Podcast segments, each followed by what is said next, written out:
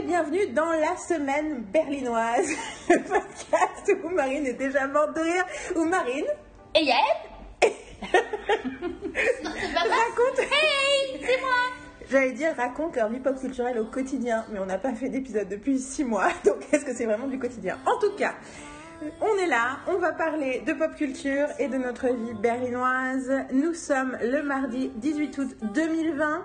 En gros, dans cet épisode, on parle très très très très très brièvement du printemps et on parle très très très longuement de tous les trucs pop culturels qu'on a consommés, c'est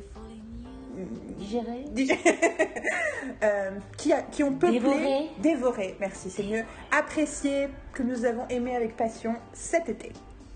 Euh, alors prenez de quoi noter parce qu'on va parler de plein de trucs. Vous écoutez la semaine berlinoise avec Marine. Et Yael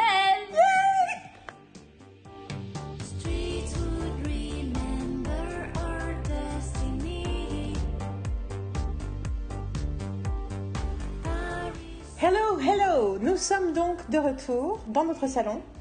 En écrivant cette phrase, je me suis dit, mais en fait, on n'est jamais parti du salon, surtout ces six derniers mois. Mais en tout cas, nous sommes de retour sur les antennes Euh, pour vous raconter, Marine et moi, notre vie berlinoise pop culturelle qui est beaucoup concentrée sur les choses qu'on fait à la maison. Donc, c'est pas très berlinois, mais Enfin, actuellement, c'est tout le monde un peu à la maison en plus. oui, c'est vrai. mais euh, après, je pense que même ce qu'on fait à la maison, euh, on le fait différemment parce qu'on est. Parce que c'est notre vie Parce que berlinoise. habitu- on est habitué à être à la maison. Non, mais j'essaie de justifier le titre du podcast, vois, le fait berlinoise, que tu vois, c'est pas un truc de tourisme en fait. Non, non, tout à fait. Qu'à une époque, on parlait des restos et on a un peu arrêté, on ne parle de rien de berlinois spécifiquement, même si aujourd'hui, on va peut-être le faire un peu plus. Car on va commencer par un petit segment euh, que j'appellerais Raconte ta vie, pour vous expliquer comment euh, se passe notre année so far. Euh, voilà, et puis ensuite, on va vous parler à tour de rôle, toutes les deux, des trucs qui ont peuplé notre été. Alors évidemment, l'été, on l'a passé ensemble, donc c'est. Il y a des choses similaires, mais nous sommes encore vivantes toutes les deux. C'est déjà pas mal, vu qu'on a passé l'été ensemble.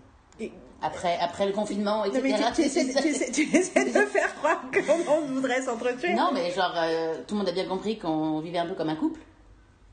Non, t'as, t'as- la, façon dont t'as fait gloup, au moment où t'as dit ça, t'as dit le mot, t'as fait gloup. Le confinement, c'est soit les gens s'entretuent, soit. Donc, on est toujours vivants, c'est juste on est toujours vivants. Ouais, mais nous on vivait déjà un peu comme ça. stronger than before. Yes. Our marriage is so strong. Alors je, je précise, hein, euh, c'est. Oui, enfin, on dit ça en rigolant, mais c'est vrai, et en même temps, ça ne veut pas dire qu'on est en train de vous, vous annoncer qu'en fait on est ensemble. Ce n'est pas. Ce n'est pas le cas. Ce ne sera jamais le cas, ce n'est pas du tout notre vibe. Mais par contre, effectivement, euh, Notre vibe. non mais maintenant ça y est, j'ai mis des mots anglais dans le truc, mais tu sais, des trucs à la cool, à la, à la parisienne. anyway, euh, ça y est, j'ai encore dit anyway. Euh, donc on va vous raconter un peu euh, ce qu'il en est de cette année pour nous, de notre côté. Et euh, ensuite, on va par contre consacrer la plupart du podcast, j'espère. Je sais pas combien de temps ça va- durer. Mais après, on va vous parler à tour de rôle de choses qui nous ont vachement euh, cet été. Euh, donc effectivement, comme je dis, ce sont des choses qu'on a, qu'on a vues ensemble, mais je trouve ça rigolo qu'on choisisse chacune l'une après l'autre de parler. Euh, Marine m'a dit qu'elle allait me donner la main en plus. Euh, et ensuite, euh, bah, on, va, on va, je pense, probablement aussi un peu parler de notre vie dans cette partie-là et philosopher sur cette année étrange et sur la pop culture et la place que cette pop culture a dans nos vies, surtout dans des moments de crise. Et, et voilà, alors on s'est pas vraiment consulté, je voulais qu'on soit vraiment encore plus non préparé, pas non préparé, c'est pas le bon mot, spontané que d'habitude. Mhm. Et donc du coup, euh, vous étonnez pas si je commence à pousser des grands cris quand Marine par un truc fait Ah oui, mais j'ai oublié qu'on avait vu ça cet été. Oui. Je croyais que t'allais vais dire. dire que moi aussi j'allais réagir, mais moi je suis moins expressive en fait. Oui, bah du coup, essaie d'être expressive pour l'auditeur, l'auditoire, pas juste avec tes magnifiques expressions de visage. de dire Non, mais que me non, dans la gueule non, mais tu peux être très expressive au niveau de ton visage, mais effectivement, malheureusement, il ne le voit pas. Un jour, et peut-être plus proche, plus proche qu'on l'imagine, il y aura peut-être des vidéos où tu apparaîtras et ils verront ton visage très expressif. Et je pense que la tête que tu fais quand je parle, ça vaut vraiment son pesant de cacahuètes, parfois. Mais euh, voilà. Euh, en tout cas, voilà, on commence. Donc, chapitre 1. raconte-moi ta vie. Alors, dans les podcasts que j'ai postés, euh, les derniers podcasts qui ont été postés sur mon site, je parle de. euh, en fait, je les ai postés au début du confinement. Donc, du coup, assez rapidement. Alors, en fait, il y en avait 6, j'en ai posté que 5. Parce que vous connaissez mon, mon amour de la rétention. Et donc, le sixième, je pense que je vais le poster là dans les jours qui viennent après celui-ci. Comme ça, en mode boum, oups, j'avais oublié. Euh, en plus, c'est que, je pense que c'est que du bitching du début à la fin, parce qu'on parle de toutes les séries qu'on a abandonnées entre, en janvier. Mais euh, ça peut être très drôle. C'est pas très positif, mais j'espère qu'il y aura quand même un effet positif sur vous. Mhm. Mais vu que j'ai posté ces podcasts pendant le au début du confinement, je, en intro et en conclusion, je parlais un peu de, de ce qu'il en était en mars, euh, fin mars euh, pour nous à Berlin et du fait que nous on était quand même assez préservés et que c'était étrange mais que ça allait. Donc c'est un peu le dernier euh, chapitre euh, du podcast et donc ça c'était en mars. Et en fait, euh, notre expérience de cette première moitié 2020, enfin, du, en fait, le deuxième trimestre, a été bien plus difficile que ce qu'on imaginait parce que, en fait, j'avais quand même tout ce truc que je me sentais très préservée, qu'on avait beaucoup de chance d'être à Berlin et que machin, et qu'en plus, moi, du coup, mon job est passé direct en ligne. Donc, j'ai donné les cours que je donne généralement, mais depuis euh, ma chambre, littéralement, euh, mon bureau, enfin, mon bureau est dans ma chambre, pas de mon lit, je rassure.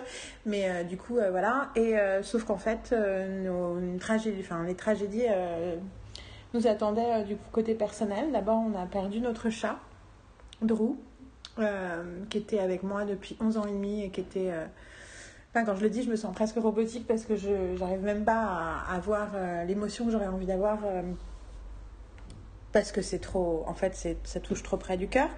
Donc Drew qui était avec moi depuis 11 ans et demi, avec qui j'ai vadrouillé euh, beaucoup beaucoup dans Paris et qui est venu vivre avec moi euh, euh, quand je me suis installée avec Marine en- il y a 6 ans Mhm.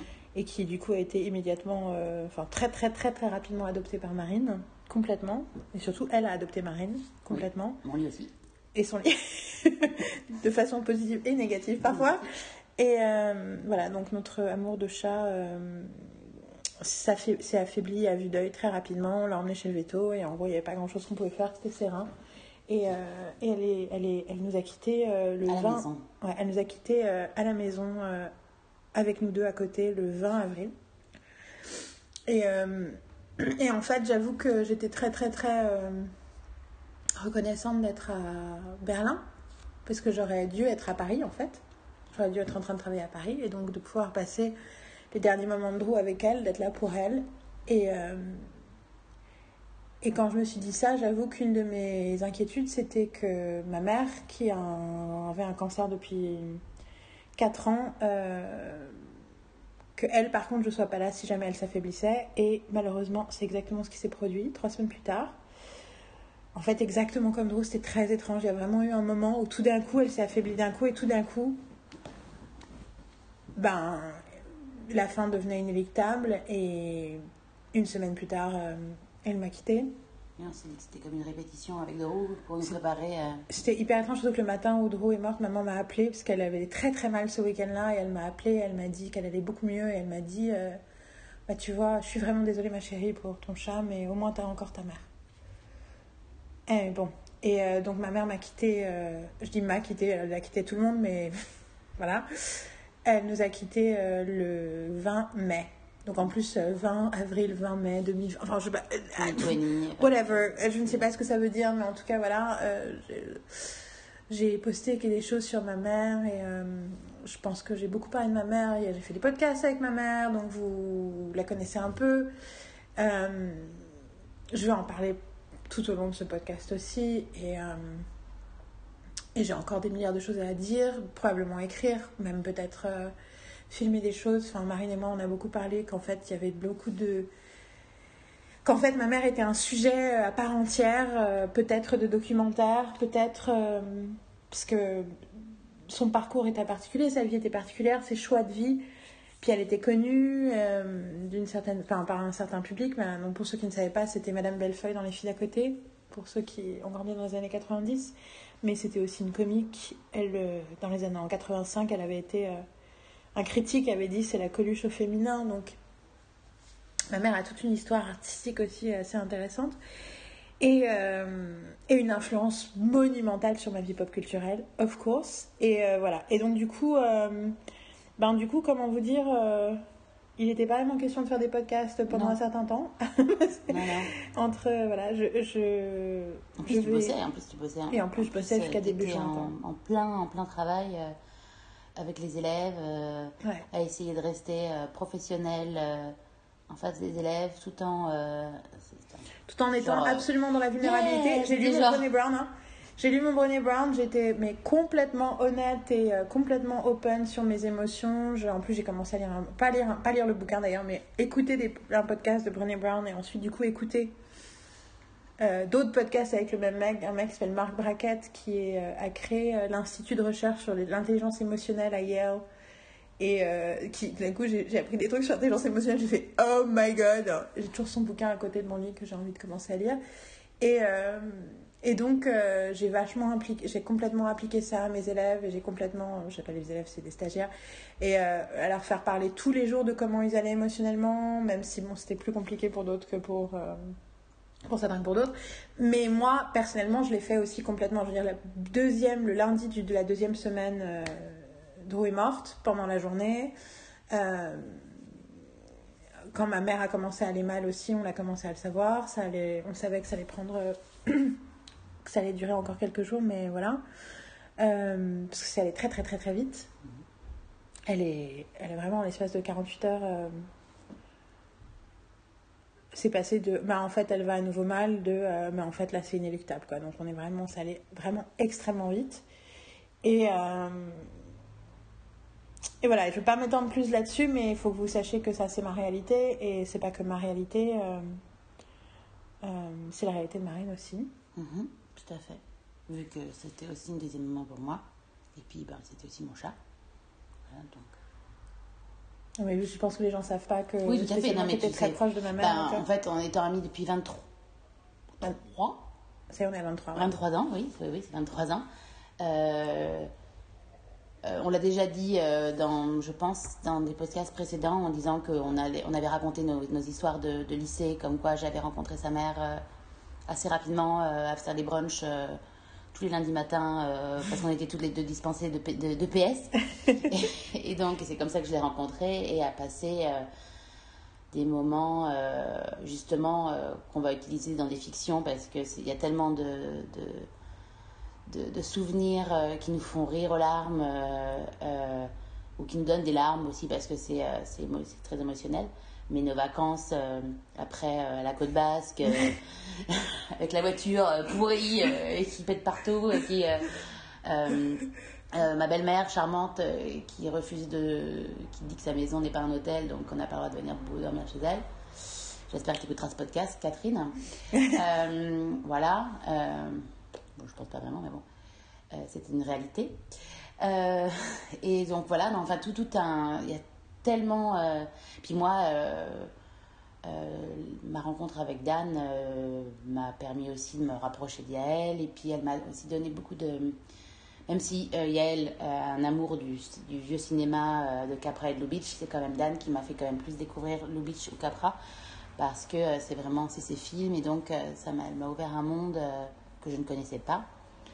Euh, Ouais, c'est rigolo parce que Fleur, mon amie Fleur, elle avait dit la même chose. ouais, ouais. Elle a dit j'ai rencontré Dan à 19 ans, si c'était une amie d'université à moi, elle a dit et elle m'a Lovitch Capra, c'est comme la piqûre de, de dès que j'ai rencontré Dan quoi. Et puis elle m'a ouvert euh, à une vie, euh, enfin, euh, de, de self-esteem en fait, de Estime de soi. d'estime de soi, en me disant que j'étais j'étais assez et que je j'étais pas vu que j'avais beaucoup de problèmes avec ma famille à ce moment-là, ce moment-là, j'en ai toujours d'ailleurs, mais euh, différents, euh, pas, pour les, pas les mêmes personnes surtout. et puis moi je suis en paix avec moi-même, eux ne le sont pas forcément. Euh, écoutez le podcast, ma famille, pour savoir un petit peu ce que je pense de vous. Dans le prochain numéro. Mais non, non, c'est. qu'est-ce que je veux dire par rapport à ça? Euh, Self-esteem, estime de self-esteem euh, et en fait euh, à me pousser surtout à suivre mes rêves et faire ce que j'ai envie de faire et ne pas suivre un chemin tout tracé qui tout, doit rentrer dans une case et faire des grandes études pour ne pas être heureux ou surtout faire des trucs que tu n'as pas envie de faire ou qui te rendent malheureux. Donc et en gros à me à me dire pendant un brunch euh, avant d'aller passer mes examens euh, de droit euh, que mais qu'est-ce que tu fous faire du droit? alors que toi euh, toi, t'aimes la déco t'aimes plein de trucs et donc finalement à abandonner mes études de droit euh, en arrivant à l'amphi en disant genre fuck it et voilà L'influence de maman. oui. et voilà, et euh, après un, un- un week-end à, Londres, euh, et un épisode de, de Friends, où elle m'a craché dessus quand même. Ok, non, mais là, non, mais voilà, ce que je veux dire, c'est que. Non, parce que maintenant, on a laissé, elle m'a craché dessus, elle a éclaté de rire et elle avait du thé dans Elle sa bouche. craché dessus. Et donc, elle a Éclaté. explosé de rire. Mais d'ailleurs, on en a parlé pendant. On en a- euh, et- ça, j'ai l'impression qu'on en a déjà parlé dans un podcast. Enfin, C'est possible. Donc, si vous avez déjà entendu parler de cette histoire, euh, dites-le nous. Et si vous voulez savoir quelle est cette histoire, on peut vous la, ra- vous la raconter dans un autre podcast. Mais, euh, mais voilà, enfin, c'est pour juste, ça, c'est juste un, un- un millième de, euh, de, de ce qui a pu se passer. Et en fait, euh, voilà. Donc, c'est vrai que je suis très, donc, je suis très touchée par tout ce qui se passe. Et, et voilà, Et ce n'est que le début. exactement. Donc voilà, ça c'était notre printemps. D'un point de vue Corona, je le répète et on va sûrement répéter, on était très préservés. Parce que ben, la situation en Allemagne est nettement plus. Enfin, est différente. Et euh, nettement plus. euh, alors, il y a bien sûr des gens qui se plaignent et des gens qui disent Ah, machin, ils font machin, machin. Mais malgré tout, quand on voit par rapport à d'autres endroits, c'est quand même géré avec beaucoup plus de. Ah, J'ai envie de dire de calme, Ouais. de contrôle, mais aussi de d'empathie et aussi euh, de responsabilisation du citoyen en fait. Euh, voilà, on a eu Carole qui a passé 5 ou 6 semaines avec nous, entre les deux, 5 et 6, 5 semaines et demie, euh, et qui aussi disait que d'être à Berlin était très très très différent. Après, c'est aussi une ville très très grande. Après, elle a passé les premières semaines à, juste, ah, avant pour récupérer. Oui, elle a pas. Mais bon, c'était le but des vacances. c'était le début des vacances, c'est ça, ça, c'était les vacances. Euh, et donc voilà, donc on a été préservés. Après, il y a des gens qui ont été malades dans mon entourage, pas, à côté- pas ici à Berlin, mais ailleurs. Et c'est vrai que c'était inquiétant. Et, voilà, c'est quelque chose que nous on prend très très au sérieux. Mais au final, je trouve que que le monde m'a surpris en fait. Que malgré tout, j'ai vu beaucoup plus de soins, d'inquiétude positive, d'inquiétude, de concern.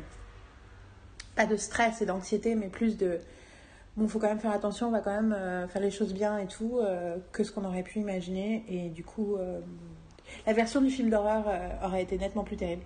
Et du coup, je suis assez heureuse que l'humanité soit en fait vachement plus constructive qu'on ne peut le penser, et surtout qu'elle soit qu'elle ait une telle capacité d'adaptation et de changement en fait, aussi rapide. C'était fulgurant en fait. Et du coup, ouais, 2020 va tout changer, mais ouais, 2020 va tout changer. Dans ma tête en tout cas, c'est sûr. Et je pense dans la tête de plein d'autres gens. Et 2020 n'est pas encore fini. Oui, et qu'on en est que aux deux tiers. Et euh, donc voilà, donc ça c'était euh, Raconte-moi ta vie le printemps 2020. Euh, Et moi, j'avoue, j'ai pas fait grand chose pendant ces, ce confinement. Et je, mais je, je vais vous dire quand même ce que j'ai fait dans mes, dans mes. oui, mais le confinement c'était printemps. Oui, oui, c'est printemps, mais c'est quand même. J'ai des, choses que j'ai commencé en printemps que j'ai fini en hiver. En hiver. non. You're trying to skip to next Ah, year? en été. En été. En été. Bon. Mais Non, je t'ai fait à manger. You did. C'était très très agréable, surtout ça faisait, c'était désespérant pour mes pauvres stagiaires. Quand Ah, parce que co- j'ai amené des assiettes. Attends, oui, oui, oui. c'est- Vas-y, vas-y. Non, parce que, non, parce que tu as fait le geste, mais vu qu'ils nous écoutent. à raconter l'histoire et tu m'as piqué mon histoire. Oui, mais dans ce cas-là, Mais Vas-y, mais je t'en prie. give them the details they need to understand the situation. Pourquoi tu parles en anglais? Because that's what my brain does. Ok, d'accord. Non, en tout cas, vas-y. Donc, je donnais mes cours en ligne, Mhm. ce qui fait que j'étais en visioconférence avec mes stagiaires et avec la caméra qui était face à ma bibliothèque. Et du coup, Marine arrivait par la porte, donc de l'autre côté. Elle arrivait, elle me donnait des assiettes et d'abord, ils voyaient ma, mon visage s'éclairer en mode Ah Et à ce moment-là, je leur montrais l'assiette et ils étaient dégoûtés. Parce que je, faisais un TLT, donc c'est pas un BLT, c'est euh, Turkey euh, Lettuce Tomato. Donc euh, on, faisait ça avec des petits chips. Euh, Qu'est-ce que j'ai fait? J'ai fait des pizzas, des gâteaux, des bonnes salades. Je t'amenais aussi des bouts de pommes euh, coupés en petits morceaux épluchés et tout. Des framboises. Et puis surtout, la chose. Enfin, on a oublié de dire juste quelque chose c'est que nous avons une troisième personne avec nous à la maison depuis justement. euh, Mars. Depuis mars, Quincy. The Qu- Quinchita, comme il s'a- s'appelait Quinchita. the- C'est Quinchetta, m'a Quinchetta, ah oui, excuse-moi, Quinchetta, euh, qui euh, lui aussi nous a aussi cuisiné des super bons petits buns. Il, faisait du, il, faisait des- il fait du riz avec plein de choses dedans qui sont délicieuses. Il s'est aussi, on s'est tous, tous les trois occupés l'un de l'autre euh, et c'était très agréable. Bah, c'est toujours agréable parce qu'il est toujours là. hein. C'est agréable d'avoir un colloque euh, qui vient des, des Antilles anglaises. Ils font bien manger aux Antilles anglaises. C'est bon. Les trucs genre, te ah, j'ai juste jeté un truc. Troy ne serait pas d'accord avec toi en disant euh, Quinchetta n'était pas capable de faire à manger. C'est pas du tout ce qu'il m'a dit. Oui, bah maintenant, parce que je lui- j'ai beaucoup parlé avec lui. Il genre, you can cook, you can bake. Mais après, c'est Troy. Oui, oui, bah oui. Judgmental Troy. Ah oui, parce que comme il dit que euh, Quincy met des oignons partout, il fait oui, mais même des oignons quoi. Et c'est en quoi qu'il mettait les oignons? Il a fait genre, dans les mac and cheese. Genre, il met des oignons dans ton mac and cheese. Il n'a pas mettre des oignons. Et puis, euh, Quinchita, donc, disait genre, bah, en même temps, j'aime les oignons. Donc si je veux mettre des oignons dans le mac and cheese, that's my mac and cheese. Attends, j'ai un flash de Carole qui, nous a, qui a parlé de mac and cheese. C'était c'était par rapport à ce qu'elle voulait pour euh, son anniversaire, c'est ça? Je crois à un moment donné, ouais, ouais. Non, Je en plein- Non, il fait juste 32 degrés et l'autre, elle avait bouffé des mac and cheese. Et surtout faire du mac and cheese alors qu'on sait pas. Elle a goûté le meilleur mac and Oui. cheese de la terre et elle demande à des gens qui n'en ont jamais fait. de lui faire des mac and cheese. Genre, I'm not veux- shaming you, darling. I'm not. je suis juste en train. Oui, oui, c'est vrai qu'elle avait demandé ce que tu lui demandais. Tu lui demandé ce qu'elle aimerait manger. Et en fait, elle était honnête, elle aimerait manger du mac and cheese. Oui. Mais elle aimerait manger du mac and cheese de Troy. Oui, c'est ça, c'est ce que j'avais envie de dire. Je veux dire, Ou de Cody. j'aurais dû préciser que veux-tu manger? Que je puisse c'est te faire cheese de Cody en fait, parce que usually, euh, c'est C'est Cody euh, qui c'est le Cody qui le fait. euh, pour Thanksgiving. même à Thanksgiving, c'est elle qui le fait. euh. Mais celui de Troy est délicieux aussi. Oh, c'est exactement la même recette. fait trop chaud, mais... mais je crois que Thibaut, il a la recette. Mais quand il l'a fait, c'était moins bon. Hmm. Oui. On, on, On balance tout le monde sur le bus. Tu balances tout le monde sur le but. T'as vu comment elle me met ensemble C'est genre pouf, pour juste genre euh, minimiser. T'as dit t'as vu au téléphone. Oui, oui. Comme c'était une seule Vous- personne qui nous écoutait. Vous avez Nous vu. avons un seul vous auditeur. avez vu. Voilà, et maintenant, balance-moi sur le bus. ouais.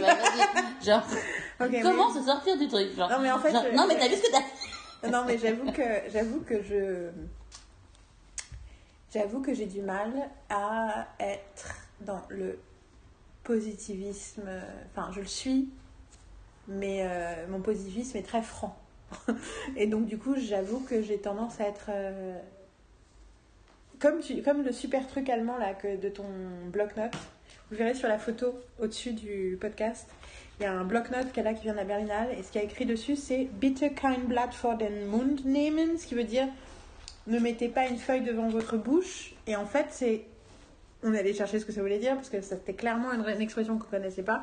Et en fait, ne pas mettre de feuille devant sa bouche, c'est une façon de dire ne pas mâcher ses mots.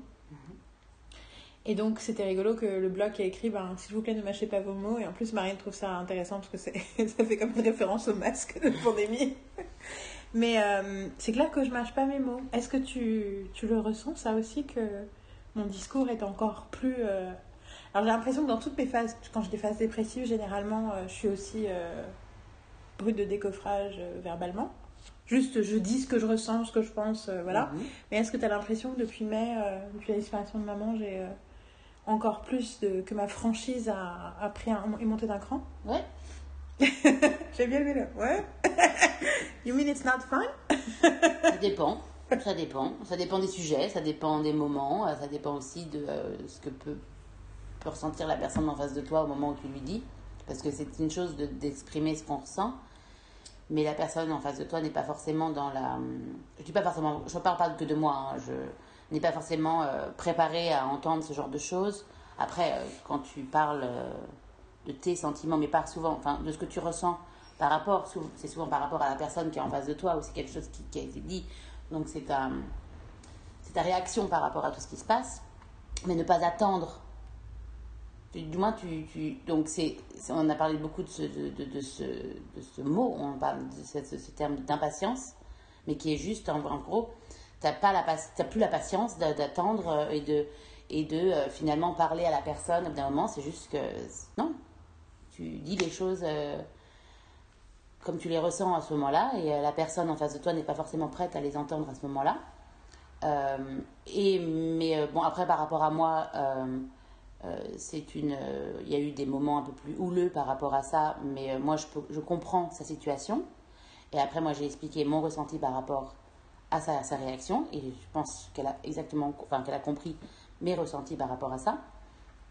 D'où l'importance de parler de ce qu'on ressent et de communiquer entre nous hein, et entre vous, euh, parce que ça évite euh, tous les non-dits et tout ce que vous avez à l'intérieur qui ne, qui ne s'exprime pas et qui finalement, euh, ça, ça, ça, ça- de garder tout ce que... Tout ce que euh, donc oui, donc l'impatience, c'est bien.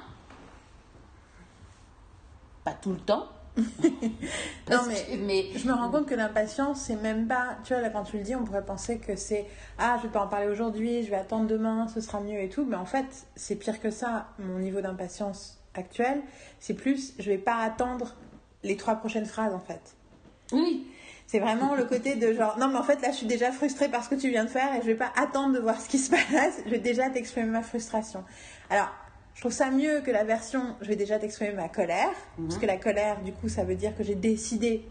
C'est-à-dire que j'exprime pas la frustration, j'exprime le, les conséquences de la frustration où j'ai décidé que tu m'avais déçu, entre guillemets. Enfin, j'ai tu, mais tu vois ce que je veux dire? non, Mais c'est rigolo parce que j'écoutais euh,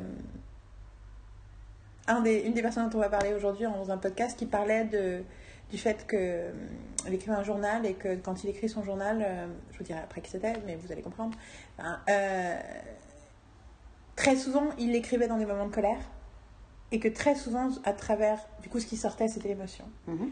Et euh, la nana avec qui il parlait disait Oh, félicitations, tu es genre in touch with yourself, quoi, c'est trop cool, c'est génial, congratulations. Et, il fait, et lui il faisait Bah non, enfin, je fais juste. Et moi j'étais là Non, elle a raison.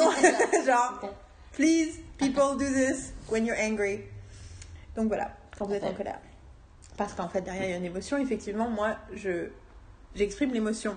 Mais du coup, vu qu'on n'est pas habitué à exprimer ce genre d'émotion raw, enfin, c'est pas dans les us et coutumes euh, en général des gens d'exprimer tout de suite la frustration au moment où elle arrive et pas, la, pas au- quand ça arrive jusqu'à la colère.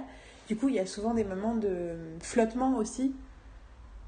Parce que pour, je pense que pour toi et pour tous les autres qui doivent recevoir mes émotions, il y a un côté genre, c'est quoi cette chose, quoi? Que genre, est-ce que tu es en train de me faire un reproche? Tu es en train de te plaindre? De quoi tu es en train de parler? Et le fait que je fasse, ben non, en fait, j'exprime juste que dans cet instant précis, je me sens frustrée, perdue, euh, déstabilisée. Et t'es là. Euh... Et moi, je suis là. Je ne sais pas non plus quoi faire de cette émotion. Juste, elle est là. Anyway, on voulait parler de pop culture. Euh, euh, Mais tout ça finalement, la, Tout est lié. vu la suite, tout est lié. Tout est, tout ah, ça, c'est sûr. C'est une un- bonne intro pour vous donner des, des idées de la suite. Donc, chapitre 2.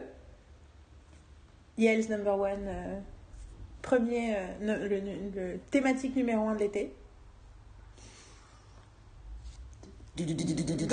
Roulement de tambour. Tu. Tu- À ton avis, qu'est-ce que j'ai mis en numéro 1 Ah, bah, c'est stupide à dire. c'est- stupide parce que en fait, je vais te dire des choses Oui, et ça va pas être ça. Donc ça va premièrement, foutre le bordel dans la exactement, donner des des, enfin, Spoilers, des- des- ouais. exactement. Donc puis, des- puis guess, ça, ça va durer. En plus, si je guess pas bien, ça va être tu vas- Elle va être impatiente. Elle va me balancer un truc à la gueule. I'm kidding. Métaphoriquement. Métaphoriquement, non. Oui, oui. Des mots. Pas une un, chose. Un truc, c'est pas un. Oui, c'est pas un objet, c'est plus des mots. Anyway, euh, Donc, ma thématique numéro 1 de l'été, c'est de la musique. Tu as deviné? C'est possible. Donc la musique, euh, je vais être spécifique parce que je veux parler de plusieurs choses en musique et ça va être plusieurs euh, chapitres. Mais le premier chapitre, euh,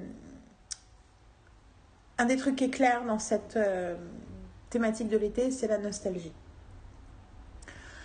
Alors, en partie lié euh, à la disparition de ma mère et de mon chat. Euh, en partie, euh, je vais l'appeler souvent mon chat, même si techniquement c'est notre chat, mais j'espère que Marine, tu me le pardonneras. Euh, c'est parce que pendant longtemps c'était mon chat. ok, d'accord. Mais en réalité, c'est quelque chose qui a commencé avant. C'est parce que euh, depuis, euh, je pense, on peut dire un an, il y a une forme de révolution interne qui en fait euh, enfin, est en cours depuis très, beaucoup plus longtemps que ça, mais qui est vraiment euh, saillante Mhm. euh, depuis un an et que de repositionnement de mes priorités, de mes buts, de mon image de moi-même qui a été révolutionnée de plein de façons en plus ces derniers mois et avant en fait ces événements-là. Et une chose qui a commencé à se produire, et donc mon rapport à la musique notamment, j'en ai déjà parlé dans plusieurs podcasts, parce que déjà quand j'ai fait le podcast sur Taylor il y a un an, le podcast euh, Taylor Swift, pour ceux qui... J'ai fait deux podcasts sur Taylor Swift il y a un an, allez, allez les écouter. Euh, les podcasts euh, que j'ai fait quand, en, en janvier, fin janvier, début février, on a fait les derniers podcasts en intro, on a parlé un peu de l'année. Genre, voilà ce que va être le podcast cette année. Euh, mais un des trucs que j'ai dit, c'était euh, qu'on n'allait pas se foutre la pression sur euh, la fréquence, tant mieux. Mais j'ai aussi parlé du fait que j'avais très très envie d'inclure la musique plus. Mhm. Et c'est encore quelque chose qui continue à me travailler. Euh, et un des trucs qui s'est produit en février, parce que j'étais malade tout le mois de janvier et en février déjà, donc avant le confinement, avant que tout commence à prendre, à devenir un peu fou, euh, c'est que j'ai commencé à réécouter des anciennes euh, compilations. Les compilations que j'ai faites, et donc pour moi, l'art des compilations, c'est un truc hyper important que j'ai commencé à faire professionnellement, que j'ai commencé à faire de façon très active en 2004, au moment où j'ai eu un ordinateur. Un peu avant, d'ailleurs, j'ai commencé les premiers, je les ai fait sur l'ordinateur d'un ami. Et, euh, et du Et on coup, sur des cassettes avant. Oui, j'en faisais sur des cassettes avant, mais Pas, pas, pas, non, mais c'est pas, pas, comme- pas pareil. Il n'y a pas la même possibilité, surtout. Oui, c'était pas, pas pareil. Et du coup, euh, et en fait, ouais, donc euh, 2004. Et ensuite, donc j'ai fait des compiles à des moments charnières de ma vie. Euh, j'ai fait des compiles pour des gens. J'ai fait des compiles qui sont des fois des déclarations d'amour, qui sont des fois des, euh, des déclarations d'autre chose. J'ai fait euh, des trucs thématiques. J'ai fait, voilà, j'en ai fait un certain nombre. Euh, je continue à en faire. J'en ai fait. euh, au moment où j'ai commencé à réécouter les anciennes, euh, j'en avais. je venais d'en refaire une en février qui, sur, qui était censée être. qui s'appelle Look Up, It's 2020. Donc ça veut dire regarde vers le haut. on est en 2020. euh, regarde le ciel en fait. Et c'était censé être. En fait, je l'ai inventé comme une compile de positivisme pour 2020 et de constructif. Et sans- en réalité, c'est pas du tout ce qui est sorti. Ce qui est sorti, c'est une compile en deux parties. Où la première partie s'appelle To All the Toxic Narcissists I Loved Before. Donc, c'est un titre issu de euh, To All the Boys I Loved Before, qui est un film, qui est un roman, mais qui est aussi un film qui est sur Netflix, que j'ai énormément apprécié en 2019. Et donc, l'idée, c'est de dire ça, mais de parler de tous les narcissistes. euh, narcissistes, en français, c'est narcissisme, narcissiste, narcissiste, que, que j'ai effectivement euh, eu dans ma vie, euh, sachant que le numéro un, c'est euh, mon pays. mon rapport personnel à la France est toxique et, et la France a sur moi l'emprise d'un narcissiste, ce qui n'est pas spécialement la faute de la France. Euh, C'est intéressant de voir que il était important pour moi de réaliser que la toxicité de mon rapport avec mon pays est aussi très personnelle et liée à mon expérience et à mon identité. Et donc, euh, donc toute la première partie, c'est une espèce de, de, de, dénouement de toutes mes relations toxiques avec mon passé, euh, des individus, mais aussi des idées, mais aussi des thématiques, mais aussi mon pays. Mhm. Et la deuxième euh, s'appelle The Defiance, donc ceux qui défient les défiants. Et c'était un peu l'idée de de faire différemment, mais quand même tu sentais euh, nourri par la colère, la frustration, euh, par le besoin de casser des trucs, euh, Il y a The Man de, de Taylor Swift, il y a des chansons, il y a plusieurs chansons au départ qui sont des chansons de putain, j'en ai marre, j'en ai marre de ce, de ce monde difficile quoi.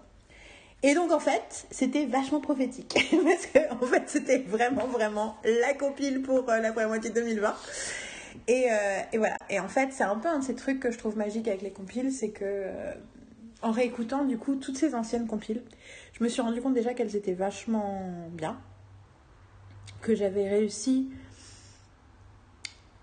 Qu'en gros, il y a, a- a pratiquement aucune chanson sur mes compiles qui sont des chansons que je n'aime pas encore aujourd'hui. Je trouve qu'elles les choix musicaux euh, qui sont beaucoup puisés dans des trucs que j'avais vus dans des séries, des...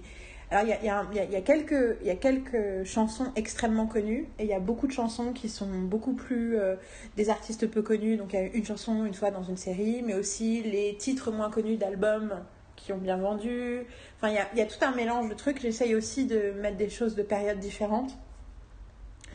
Et en fait, une des raisons pour lesquelles j'avais plongé sur ces anciennes compiles, c'est aussi parce que mes nouvelles compiles sont beaucoup plus éclectiques. Je fais souvent un, un- une comparaison avec le cinéma où j'ai l'impression que les réalisateurs euh, vieillissants font des films de plus en plus longs et de plus en plus cryptiques. C'est un peu pareil. C'est vrai pour les albums aussi. Et c'est un peu pareil pour mes compiles. Mes compiles étaient euh, toutes. euh, Enfin, tenaient sur un CD à l'époque, donc une, moins d'une heure vingt. Et euh, aujourd'hui, euh, j'ai fait, euh, des, je fais des compiles immenses et, et les, c'est de plus en plus éclectique et donc de plus en plus cryptique parfois Mhm. ce que ça raconte. Et du coup, j'ai aussi le souvenir d'un- d'une personne qui était le frère d'une amie que je connaissais peu, pour qui j'ai fait une compile et que la réception de cette compile a été vécue comme une espèce de, de, de révolution où il a dit mais j'arrive pas à croire que tu fait un truc aussi beau qui me parle tellement euh. et j'avoue que j'avais un peu euh, j'ai un peu l'impression de poursuivre ce, ce ressenti et cette réaction qui date de, de fin 2005 depuis quoi. Et de me dire mon dieu mais en fait euh, ou fin 2004 de- oui fin 2004 et de me dire mon dieu mais en fait euh, jamais jamais les gens vont réagir aussi bien à mes compiles. J'ai aussi une de mes compiles best-seller qui est la compile que, je, que les gens écoutent tout le temps. C'est un truc que j'ai fait en une matinée en 2005 et du coup quelque part il y a un peu l'idée du, du- du- d'être hanté par les premiers tubes. Oui, vous avez le droit de demander euh, les compilations à Yael, ça lui fera excessivement plaisir. Mais je vais y arriver parce que j'ai l'intention de le faire, euh, de, les, de les rendre disponibles, même si certains, ça j'ai déjà fait avec certaines. Mais surtout, il y avait quelque chose, en les réécoutant en février, je me dis, mais en fait, je me rappelle, j'ai raconté ça à la personne à qui j'ai dit, c'était à mon petit frère, je dis, mais en fait, quand j'écoute mes compiles, j'ai l'impression de maîtriser un art que personne ne comprend, surtout que- auquel personne ne prête attention. Que, en fait, la plupart du temps, même les gens à qui je donne les compiles n'ont pas le temps de comprendre tout ce que j'ai mis dans la compile. Et du coup, je fais ces espèces d'œuvres de collage avec plein de sous-thématiques et de systèmes internes et de symétrie et de différences et de décalage et personne ne le voit. Et, euh, et c'est très étrange. Et ironiquement, euh, donc j'ai continué à écouter des compiles, euh, mes anciennes compiles, mais en fait je me suis retrouvée à faire de nouvelles compiles à nouveau cet été. Et ironiquement, j'ai fait pour une nouvelle amie qui s'appelle Isabella. Et en fait, elle a eu la réaction rêvée. C'est-à-dire que je pense que ça marche aussi aussi bien quand c'est quelqu'un que tu connais peu et qui me connaît peu. Parce que je lui ai fait une double compile qui s'appelle Pain and Glory, qui s'appelle The Hauntings of Isabella, Pain and Glory. Et elle l'a reçue, on se connaissait à peine, et elle l'a reçue après avoir passé un, fait un séjour dans sa famille. Et elle m'a dit que la compile exprimait tout ce qu'elle ressentait. Et ça avait été une semaine assez traumatique. Et que tout ce qu'elle avait ressenti était dans la compile. Elle a dit Mais comment c'est possible que tu me connaisses aussi bien? Et j'étais là Yes, I got it, I still got it. mais, euh, mais oui, il y a quelque chose de. En fait, il y a quelque chose de très frustrant le fait où j'ai envie de partager ces œuvres d'art pour moi, qui sont des œuvres d'art aussi parce que c'est la première forme d'écriture en fait que j'ai Mhm. réussi à maîtriser. Et c'est. euh, souvent je parle d'écrire des compiles, et c'est vrai que c'est pas. Je pense, je sais que c'est pas. J'en parle dans le podcast, mais il y a vraiment ce truc de. euh, ouais, c'est un art. Et, et, j'adore, j'adore le faire. Et en même temps, je suis terriblement frustrée de ne pas pouvoir le partager avec plus de personnes. Et j'ai créé euh, plusieurs euh, YouTube playlists avec mes compiles. Et en fait, je sais pas où les mettre, je sais pas comment les mettre en valeur pour qu'elles soient vues. Et surtout, même quand je les donne à des gens, mes, mes, mes compiles, j'ai l'impression que bah, ils vont pas spécialement écouter dans l'ordre, ou ils vont pas spécialement faire attention aux paroles, ou ils vont pas faire... Enfin, tu vois Et c'est très, très, très, très, très, très, très frustrant. Et donc, tu attends aussi des feedbacks par rapport à, par rapport à ton, ton art, tu vois ce que je veux dire Donc, en ça. gros, euh, et le silence de beaucoup de personnes te disent Ah, ils ils n'écoutent pas. euh, Ils ont pas compris. Pourquoi je l'ai fait en fait euh, Et c'est surtout, est-ce que ça a du sens Est-ce que ça a du sens Est-ce que ça, est-ce que ça Pourquoi je me suis pris la tête Non, ça je me dis jamais pourquoi je me suis pris la tête. Mais je me dis plus, c'est plus une idée de d'échec en fait. En mode, si la personne n'a pas compris tout ce que j'ai mis dedans, c'est que c'était pas, veut- c'est que c'était pas lisible, que c'était pas intelligible, et Le- que une, une- un, un des trucs de l'art, c'est aussi Tout à fait. de connecter et de transmettre Mais le quelque problème, chose. c'est que les gens ne savent pas communiquer. Hmm. Et donc finalement, les gens ne pensent pas que en fait, tu as besoin d'avoir un feedback. Tu vois ce que je veux dire? Pourtant, j'ai l'impression que tous les gens pour qui j'ai fait des compiles rigolent Plus du fait que je passe mon temps. Non, mais tu vois, je pense à Fred en 2009 euh, qui m'a dit Oh là là, Yael, quand elle te fait une compile, après elle te fait un interrogatoire. Donc, quelque part, les gens ont toujours su. Mais je pense que. Après, je me dis Est-ce que peut-être que c'est trop cryptique Alors, ce qui est très drôle, c'est qu'en plus, mon rapport avec mes compiles. Donc, je vais, en fait, je vais vous en parler de. Je vais pas, du coup, maintenant, je vais en parler de 5 en particulier parce que je vais les, toutes les mettre. Enfin, il y en a deux qui existent déjà. Mais les trois autres, je vais les mettre aussi. euh, sur YouTube et je vais les mettre en lien. Euh, je vais commencer par euh, la fin. Donc, je voudrais parler de la compile que j'ai fait l'été dernier qui s'appelle Terrible Summer parce que c'était au départ pour un article sur les écrans terribles. Parce que justement, Carole, à qui avec qui j'ai partagé énormément de musique, m'a dit mais en fait euh, tu devrais euh, ce serait peut-être intéressant d'écrire des choses sur la musique sur le site. Et j'avais envie de le faire et j'ai commencé à le faire et j'ai fait une compile de notre euh, de l'été de mon été 2019 et j'ai commencé à écrire un article. Il y a 35 chansons j'ai écrit sur 10 des chansons où je racontais d'où elle venait pourquoi elle était dans la compile parce que c'est en fait une espèce de, de journal de l'été. Et donc ça commence avec New York sachant qu'il y a aussi une compile sur notre séjour à New York qui s'appelle New York Bitches. Euh, que j'ai pas revisité depuis quelques mois d'ailleurs, j'aimerais bien le refaire. Mais euh, et donc ça a commencé par ça. Et donc je l'ai mis d'abord j'ai créé une YouTube, une playlist YouTube. Et ça je pense que je vais peut-être le faire euh, un jour. Peut-être je trouverai peut-être prochainement le courage de finir d'écrire sur ces 35 chansons parce qu'il y a des il y a plein de choses à transmettre avec avec cette compile. Donc Terrible Summer, je vais la mettre. Euh, je voudrais aussi vous mettre euh, Freedy Other Boys. Donc Freedy est une des premières personnes, après Marine, je vais y revenir, pour qui j'ai fait des compiles. C'était bah, en fait la sœur du mec qui a, hyper, euh, qui a super réagi euh, à la compile que je lui ai faite. Oui, oui. C'est pour, vous, c'est pas pour moi. Moi, je suis courant. voilà. Et donc en fait, Freedy, je lui ai fait Girls et je lui ai fait Boys. Et c'est la première fois que j'ai commencé à faire des compiles comme ça. Et j'en ai continué à en faire plusieurs après. Où je faisais.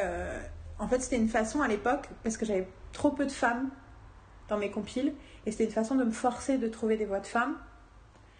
Euh, c'est très drôle parce que quand vous écouterez Terrible Summer, vous réaliserez qu'il y a beaucoup plus de femmes que d'hommes. Donc quelque part, les choses ont changé. Et donc j'ai fait, Boys and Girls et Girls and Boys et elle avait adoré les deux. Et donc j'ai fait Other Girls and Other Boys. Et Other Boys est particulièrement belle. Donc euh, je voudrais la partager avec vous. C'est la de de- début 2005. Je voudrais aussi partager avec vous, du coup, euh, celle que j'avais fait pour son frère, Martin, qui sont deux compiles aussi. Pour le coup, j'ai d'abord fait Boys, j'ai fait un truc qui s'appelle Tales of Estrangement, inspiré par une conversation que j'avais eue avec lui sur euh, la difficulté de connecter, de se faire des amis à partir d'un certain âge, notamment pour les hommes. Et donc, j'ai écrit cette compile qui s'appelle Tales of Estrangement, avec que des hommes qui parlent. Puis ensuite, j'ai écrit une compile qui s'appelle Through the Looking Glass, où c'est que des femmes. Et c'est un peu sur la complexité de l'expérience féminine, et avec l'idée de la difficulté pour un homme de comprendre une femme. Et après ça, il a rencontré sa meuf. Et du coup, six mois plus tard, je leur ai fait une compile que j'avais perdue et que j'ai redécouvert il y a un mois, qui s'appelle Love, etc. Où là, c'est euh, ben, un truc beaucoup plus conventionnel sur euh, la combinaison euh, des hommes et des femmes, c'est-à-dire l'amour, c'est ça. Et donc je voudrais vous mettre ce trio-là aussi. Je voudrais ensuite mettre... tout ça, c'est des trucs de 2004-2005. Et euh, vous mettre la compile de l'été 2005, dont j'ai parlé sur Twitter récemment, qui s'appelle Diary, où j'ai vraiment eu cette idée en écoutant... euh, J'étais à un festival euh, de rock à Werther, en, Belgique. Et REM était le gros concert du dernier soir. J'étais allée pour voir Riley Kali et Queens of the Stone Age et Tom McRae. Mais REM était là et Michael Stipe a chanté Everybody Hurts. Et je me suis dit, j'arrive pas à écrire de journal intime, mais je suis sûre que je pourrais trouver des chansons qui écrivent mon journal intime pour moi. Et donc j'ai écrit cette compile qui s'appelle Diary. Et j'ai réécouté il y a quelques jours. Je l'ai écouté plein de fois depuis, mais j'ai réécouté il y a quelques jours et je me suis dit, 15 ans après, cette compile continue à dire qui je suis et à exprimer. euh, Enfin, tout- toutes les chansons, en fait, tu fais waouh, en fait, c'est. Mais... En plus, il y a déjà, il y a Bowie, il y a Jenny Lewis, il y a Tom McRae. a- la première chanson, c'est For the Restless. J'ai Restless tatoué sur mon bras, quoi. Genre, en fait, je n'ai pas changé depuis mes 25 ans. Et donc, voilà. Donc, ça, c'était Diary. Et la cinquième dont je voulais vous parler, pour le coup, euh, c'est pour euh, transitionner sur Marine.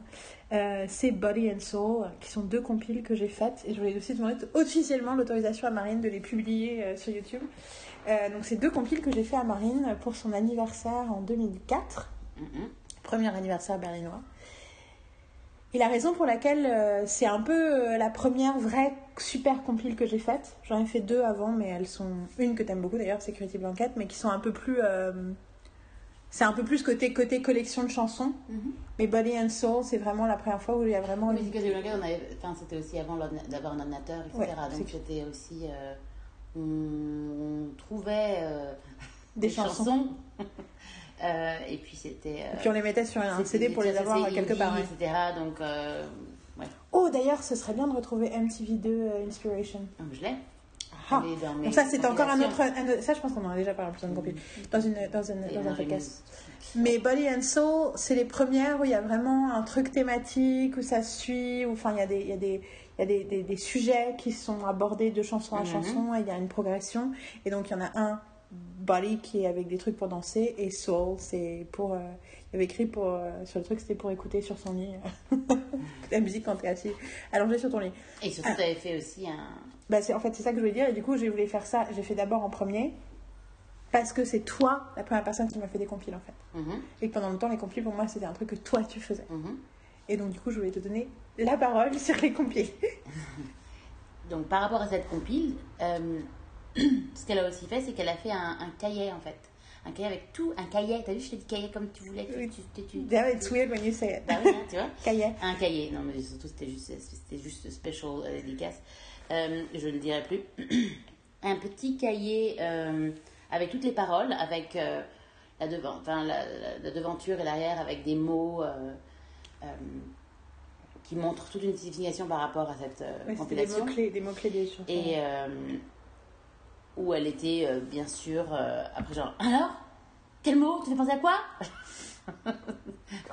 Question Alors, qu'est-ce que t'en penses? Tu vois, c'est pas un secret que je vous dis non, feedback. Non, non, non, mais tout à fait. Non, non, mais euh, c'est pas moi qui va apprendre qui a besoin de feedback.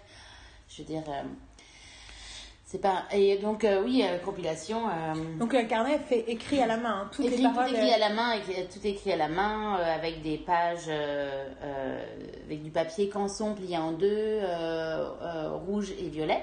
jaune. Rose et jaune, oui. Pourquoi c'est- Parce que j'ai- rouge violet, c'est pour. C'était c'est écrit en violet. Parfois, sûrement, oui. Ouais, non, mais il y a beaucoup de violet. Et, et voilà, donc, que j'ai toujours. Et les chansons russes, j'ai fait une version écrite en russe et une version phonétique. Exactement. Pour que tu puisses chanter avec les chansons. Exactement.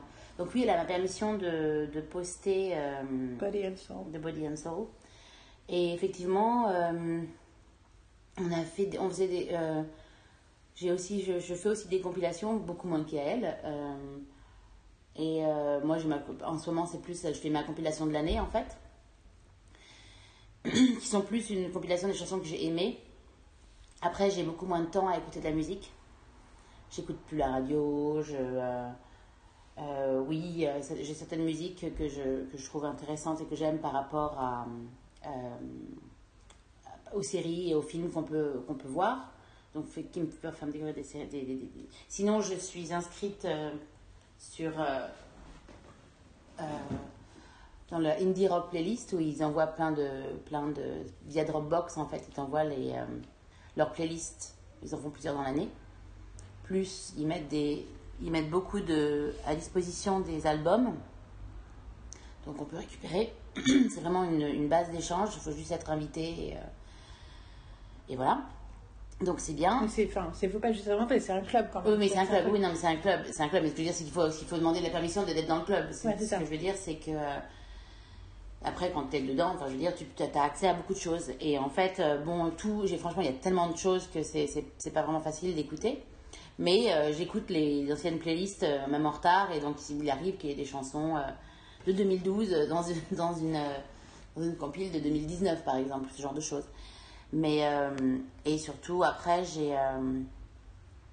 on a nos. Mais je, je suis toujours au courant de ce qui se passe parce que je suis, je suis, je suis abonnée sur des, sur des sites de musique, donc je reçois des mails, je vais lire euh, les newsletters et en fait, ça va te donner. euh, euh, ça va te mettre au courant des, des, des groupes, euh, des albums qui sortent. Et puis après, on a nos groupes préférés. Moi, euh, personnellement, en ce moment, je suis une grande fan. Enfin, en ce moment, c'est pas un moment, mais j'aime beaucoup The Head and the Heart et j'aime beaucoup Tame Impala, qui sont des, des mots-clés que j'ai mis pour mon anniversaire, Qui est dans deux jours. qui est dans deux jours. Elle fera, il y aura un post où vous verrez les, les cadeaux qu'elle a eu. Voilà, exactement. Et euh, mais euh, j'ai commencé aussi des compilations avec elle en, en faisant des quand on était en, quand elle est partie vivre en Russie, on s'envoyait des cassettes et je faisais des moi je faisais beaucoup de compilations de cassettes. Euh, Et la première fois que je suis venue chez toi à Montesson, première fois, en mai, pendant les deux jours où j'étais chez toi, on a enregistré une compile et c'était ma première compile et il y avait des chansons dessus. Et c'est cool parce qu'il y a des trucs, il y a Common Down de Duran Duran. En fait, tout ça c'est dans mes cartons à Paris. mhm. Je vais la récupérer en plus. J'ai un tape deck ici, un truc que tu m'as filé, la Mhm. jeune fille qui m'a filé quand je suis arrivée. Il y a un truc à cassette dedans. Mhm. Et je, je ne. Je, I cannot wait de faire des compiles euh, depuis mes compiles cassettes, quoi. Mhm. Mais euh, tu m'as fait des. D'ailleurs, comment elle s'appelait? Elle, elle avait un nom, cette compile, parce qu'après il y avait un truc volume 2. Parce que ça faisait pas Mars Cap, c'est à l'époque que ça pas Mars Non, Cap. non, non, mais il y avait effectivement, je sais qu'il y avait des. Marine, machin, volume 1, volume 2, il y avait un truc comme ça. Putain, je, je crève d'envie de retrouver ces cassettes.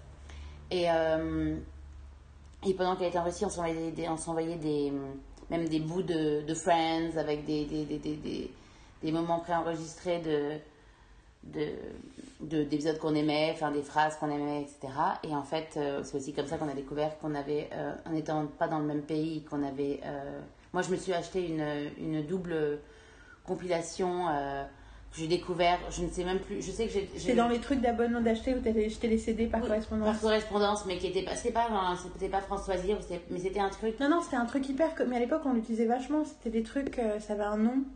C'était un truc belge ou un truc comme ça. et Exactement, ils avaient un catalogue et j'avais vu, il y avait euh, Indie, euh, Anthems. Indie Ant- Anthems et c'était un double album et euh, ça m'a fait découvrir plein de choses.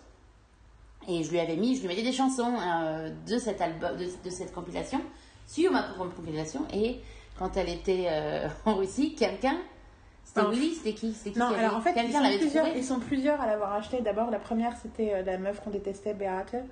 Euh, qui- parce qu'elle était hyper méchante avec tout le monde, je tiens à le préciser. Et euh, l'avait trouvé. Et du coup, moi, je le trouvais génial. Et du coup, euh, Kelly me l'a, lui a emprunté le dernier soir.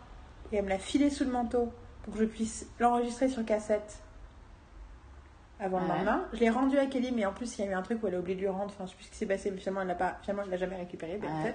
Mais par contre, Willy l'a récupéré après. Et d'ailleurs, j'avais oublié. Donc, Willy, c'est le Brésilien. Donc, euh, les Américaines, dont Beate et Kelly, sont parties en janvier. Et il l'a retrouvé plus tard. Il l'a acheté en CD. Et à la. Alors, on est parti de Nizhny Novgorod une semaine avant notre avion. En fait, on a fait 4 jours sur un bateau pour aller jusqu'à Moscou. Et ensuite, on est allé. euh, une espèce de mini croisière de fin de séjour. Et ensuite, on a passé quelques jours à Moscou. Et en fait, il s'est rendu compte qu'il avait oublié le, Enfin, c'est le premier jour, il m'a dit Putain, j'ai oublié le CD euh, dans le. Je suis dégoûtée, je l'ai oublié chez moi, quoi. Mhm. Euh, dans la famille. Alors à l'époque, la poste, je vous raconte même pas. Et en gros, je sais plus comment c'est passé, mais je suis arrivée à Paris et je suis allée à un truc de. une dernière fête de fin de séjour des étrangers qui étaient en France, Mhm. avec le même euh, machin. Et je suis tombée sur une nana qui était la meuf de son meilleur ami. Ok. Elle me dit Ah, mais il y a des Brésiliens. Ah oui, il y a une Brésilienne qui vient de Curitiba comme ton pote. Je fais Ok. Elle me dit Mais bien sûr, je connais Willy. euh, c'est le mec. C'est le mec. Non, c'est le pote de mon, de mon mec, machin et tout. Et du coup, j'ai tout copié, toute l'indie, machin. J'ai tout dupliqué sur cassette. Et je suis allée jusqu'à Porte de Bagnolet, lui ramener le lendemain pour qu'elle l'emmène dans ses bagages pour qu'elle le ramène à Willy. le trafic avec cette compile. Mais du coup, c'était fou parce que, effectivement, donc un mois après le départ de Béatrice, quand j'avais écouté déjà depuis un mois euh, la compile sur, en- sur cassette, avec tous ces indie anthems, euh, qui est, euh, enfin bon, c'est aussi, c'est, c'est hallucinant parce que c'est vraiment un, un morceau d'histoire de la musique indé Mhm. de la fin des années 90.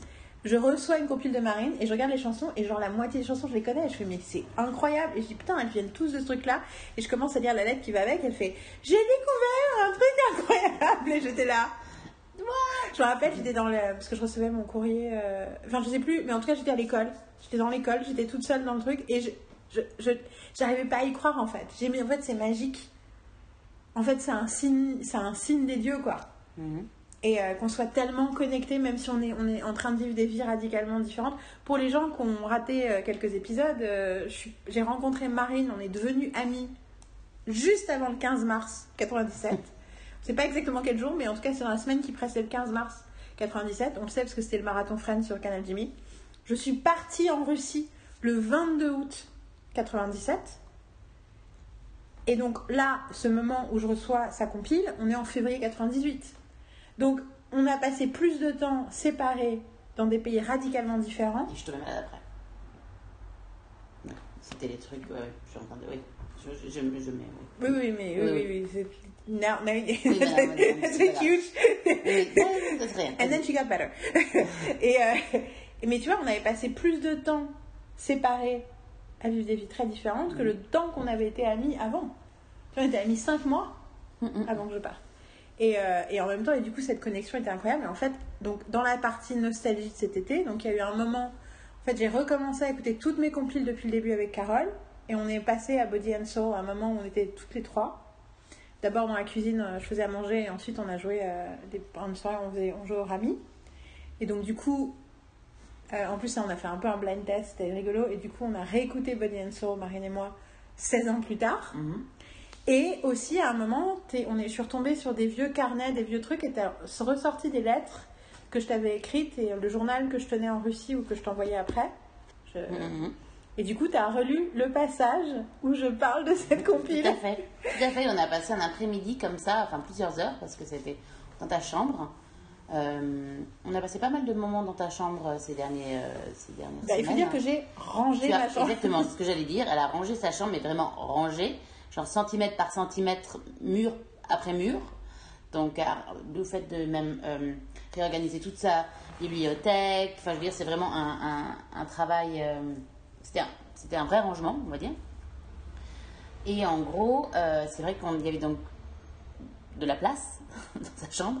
Donc, on pouvait être facilement à trois, assises. euh, et à rigoler et à, et à parler. et En fait, j'ai lu euh, des passages de. J'ai commencé, je crois que j'ai commencé par lire des passages de journal intime que j'avais, des bouts de journaux que j'avais.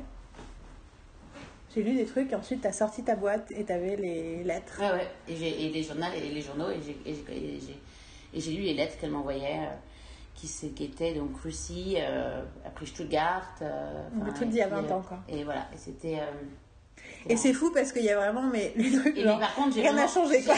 J'ai, j'ai- j'ai toute celle de Yael, bien sûr. Il n'y a pas, il y a pas, il y a pas, euh, il y a pas la réponse. Moi, je les ai, mais. enfin, J'ai- ah bon?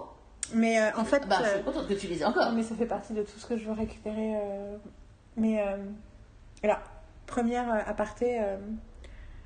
On parle, on parle et je me dis, oh, je, je suis en shame spiral, euh, en mode, mais en fait, on parle pas de pop culture, on raconte des trucs, euh, c'est pas clair, ils ont pas la musique, ils peuvent pas, ils savent pas de quoi on est en train de parler, est-ce que c'est, est-ce que ça intéresse, enfin, tu vois, je. Que ça les intéresse de, de- dans, dans notre vie euh, personnelle, quoi, c'est ça? Ouais. Ben. Je dirais pas que notre vie est très intéressante, mais euh, quand même.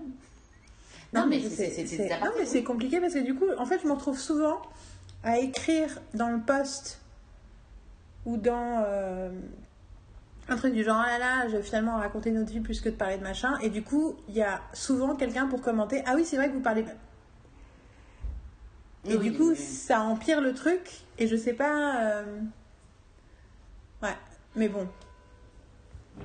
Écoute. Si quelque chose, euh, si j'ai appris quelque chose ces six derniers mois, c'est qu'il faut écouter euh, De toute façon, l'instant et le moment. On est, on est déjà dedans. hein. Je veux dire, on a déjà commencé, donc Ouais. euh, on- soit on peut s'arrêter et faire quelque chose de complètement différent, et ça devenir chiant, ou sinon on continue notre, euh, notre lancée, C'est vrai. ce que je trouve très bien.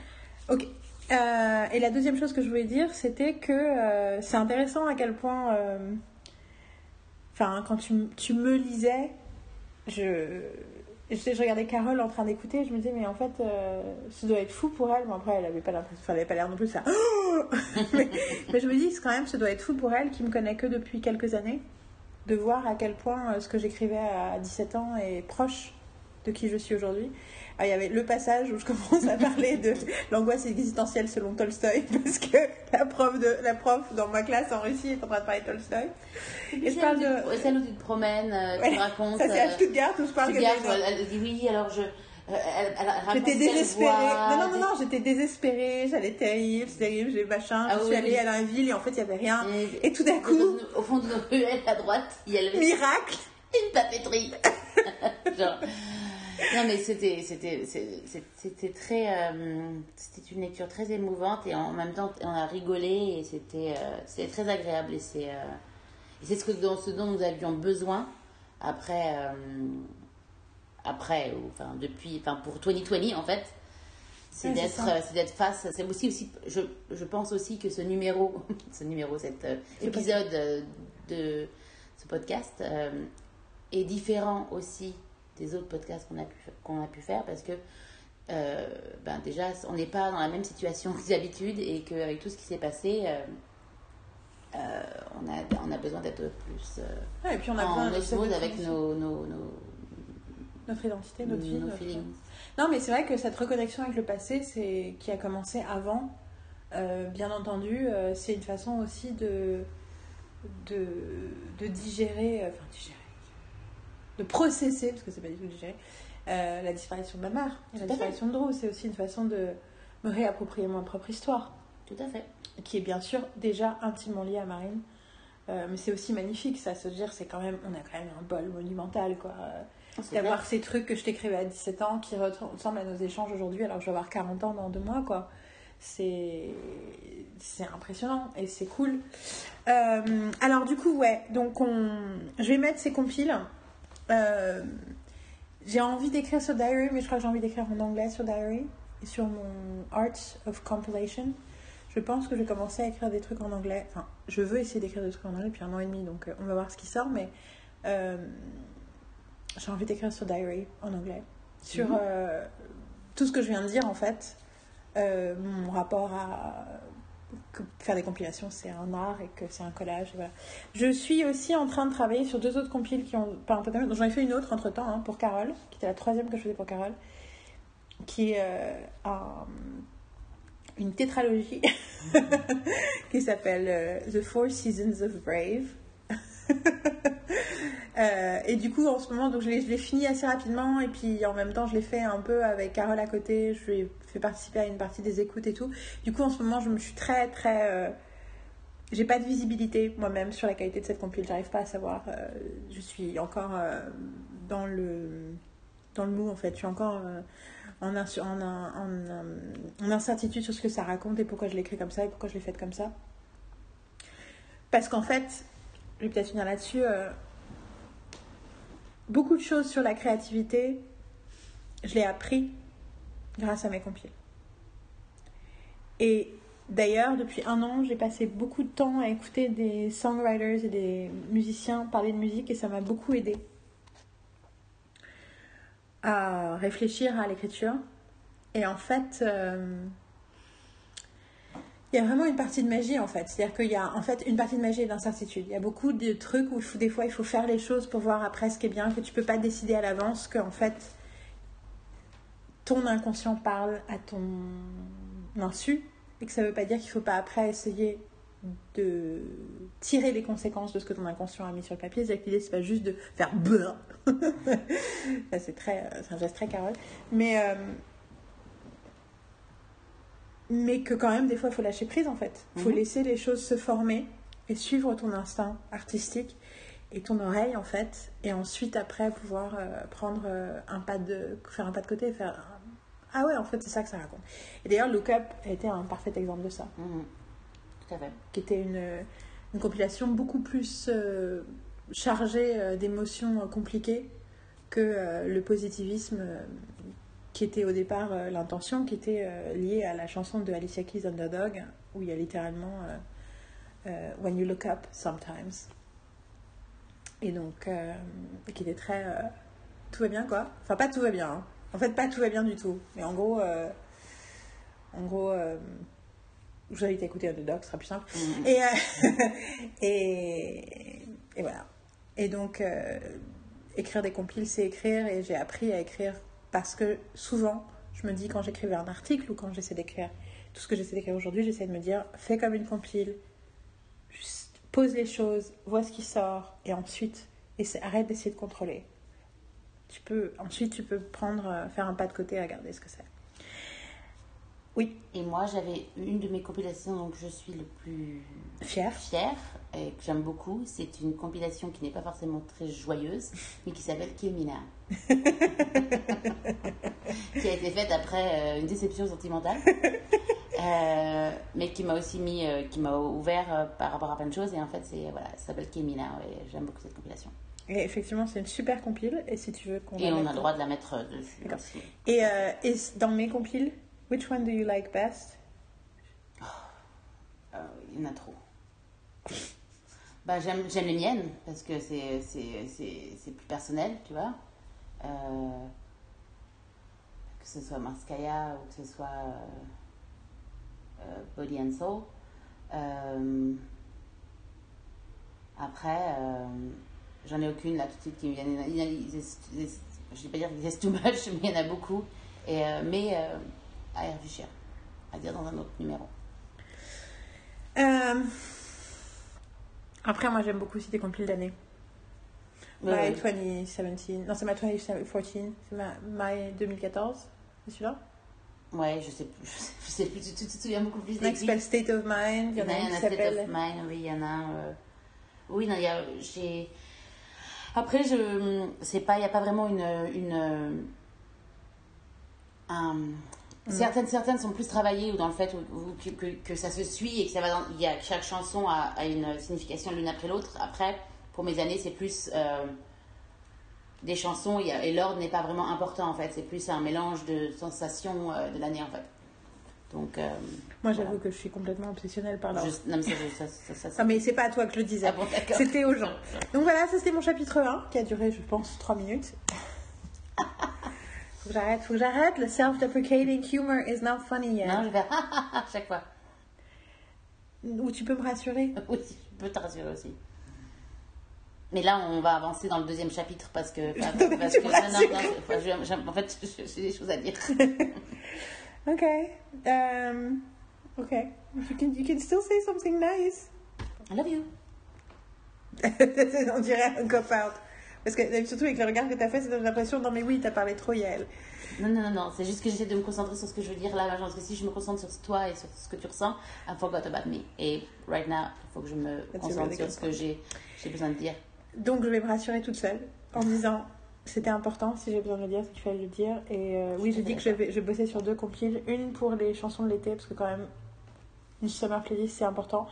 Mais surtout une qui s'appelle Times Like These, qui est une espèce de gros projet euh, multi... euh, projet tentaculaire en cinq parties qui parle de 2020 Ha, ha, ha. Après Look Up, le côté euh, depuis mars, quoi. Et donc voilà, Time Like. Euh, Marine, toi, quelle est la première chose dont tu veux parler par rapport à ton été? Bah, la première chose dont je vais parler va bousiller complètement ton. I was hoping for that. J'avoue que j'espérais que ça des de et genre. Mais c'est maintenant que je voulais en parler Mais non, mais je, je les ai mis aussi plus tard, certains, en espérant que tu les mentionnes avant. Bah, en fait, je veux, je veux parler de quelque chose. Euh, c'est pas je ne vais pas forcément parler d'une façon chronologique, mais je veux parler d'une façon euh, de choses importantes qui, euh, qui sont arrivées au courant de l'année et qui, qui ont quand même une, une conséquence chronologique par rapport à, m- à mon Ton été. spring summer. Tu vois ce que je veux dire? Parce que pour moi, spring summer euh, fait partie un peu de la même chose, parce que c'est des choses qui commencent en spring et qui. euh, Finissent en hiver. Finissent en hiver, exactement. Donc, ben moi, c'est Hallmark. Ok. Donc, Donc, euh, Hallmark Channel, euh, Hallmark Mysteries and Movies. Est-ce que je peux expliquer deux secondes ce que c'est Colmark pour les autres de façon. Tu peux expliquer, tu peux voler une- la parole.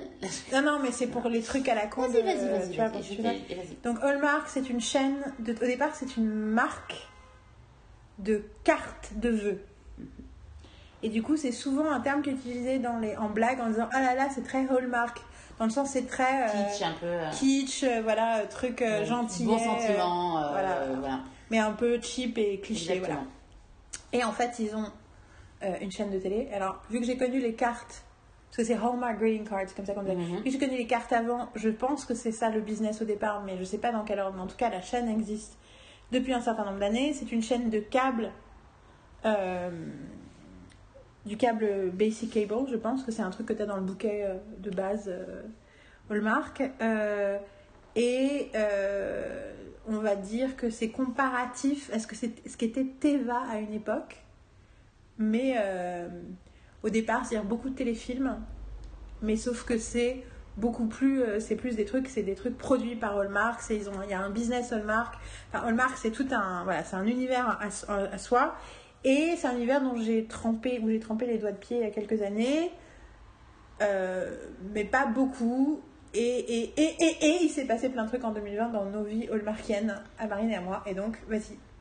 Donc, euh, donc Hallmark, avant qu'il s'appelait, je crois, Hallmark Movies, et maintenant il s'appelle Hallmark Mysteries and Movies. Euh, donc, euh, Ça, eu- c'est le nom de la franchise, pas le nom de la chaîne. Le chaîne, Oui, mais c'est parce que c'est marqué toujours euh, dans ce qu'on regarde, en tout cas. C'est oui, le branding de, la, de, le leur, branding de ce que de leur, regarde, en tout cas. de leurs programmes originaux. Exactement, merci Yael. Euh, et donc, il s'est avéré que nous avons regardé effectivement il y a plusieurs années euh, des films, euh, donc c'était beaucoup plus euh, romance, euh, tout ce qui est. mais un peu. il y a eu des séries Hallmark, comme par exemple When Call Your Heart, ou des, des choses moi, j'ai pas vu. qui sont qui sont surtout enfin c'est canadien en fait dans beaucoup de beaucoup de beaucoup de productions sont canadiennes Mais Chesapeake Shores, Che- Chesapeake Shores, je sais pas si c'était canadien. Je sais pas mais en tout cas oui mais c'est plus c'est plus récent Enfin, ce que je veux dire c'est que t'as- t'avais des choses avant qui où tu avais beaucoup de, de- de- de- d'acteurs qu'on connaissait en plus de, plein de séries euh, des années 80 ou des années 90 qui apparaissaient, qui étaient dans ces, dans ces films-là. Et c'était surtout des romances, et en fait, qu'on regardait, mais qu'on. Enfin, moi je me souviens que j'étais pas vraiment fan de, de ce qui se passait parce que je trouvais ça cucu un peu.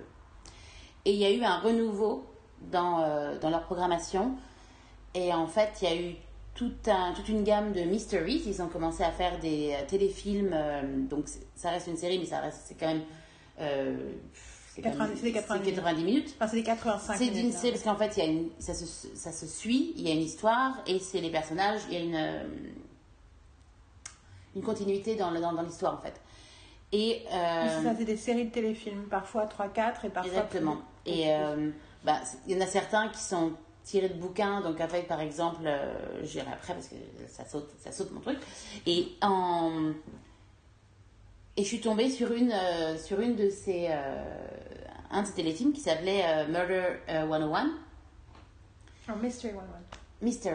Mystery. Ah oui, c'est pas oui, c'est Mystery 101. Oui, c'est- et en C'est fait. comme ça que ça a commencé. Oui, c'est comme ça que ça a commencé. Comment ça a commencé Et, et en fait, j'ai. euh, c'est toujours dû à des. euh, moi, j'aime bien chercher toujours. Enfin, vous êtes au courant maintenant euh, avec les podcasts que je suis toujours en train de regarder sur mon iPad sur IMDb pour savoir euh, qui a fait ça, qui a fait ça, qui était machin. qui- Donc, et en fait, il y avait eu avant d'autres séries quand il y avait eu le, le, The Matchmaker et, Ah, et The Crossword Cross- Mysteries. Et en fait, que j'avais trouvé intéressant, mais qui m'avait pas non plus. il n'y avait pas eu ce, ce déclic complet. Alors, Mystery 101, ça a été genre. Pouah et en fait, euh, c'est. c'est les personnages de, féminins sont tellement smart.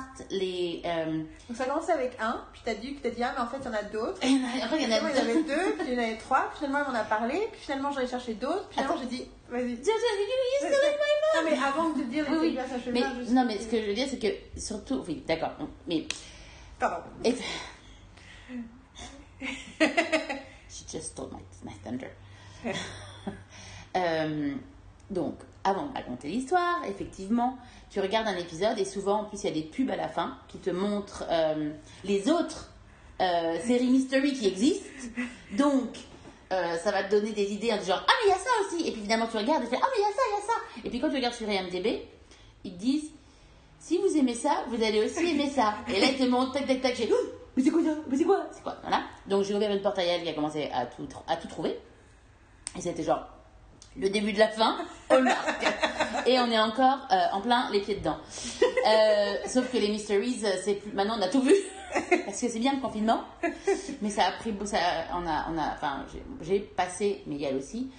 Je n'ai regardé aucune des nouvelles séries qui sont sorties récemment. Enfin, je ne suis au courant. Enfin, je suis au courant de plein de choses, mais je ne suis pas du tout à jour par rapport aux séries de l'année, quoi. Bah en fait, je vais pas, je vais pas te de, je vais juste dire un truc, euh, une parenthèse courte. En fait, en gros, j'ai arrêté de regarder des choses de télévision traditionnelle, y compris les trucs qui étaient en cours, les trucs que j'aimais bien, les trucs cool, parce qu'il y avait très peu de choses que je supportais de regarder.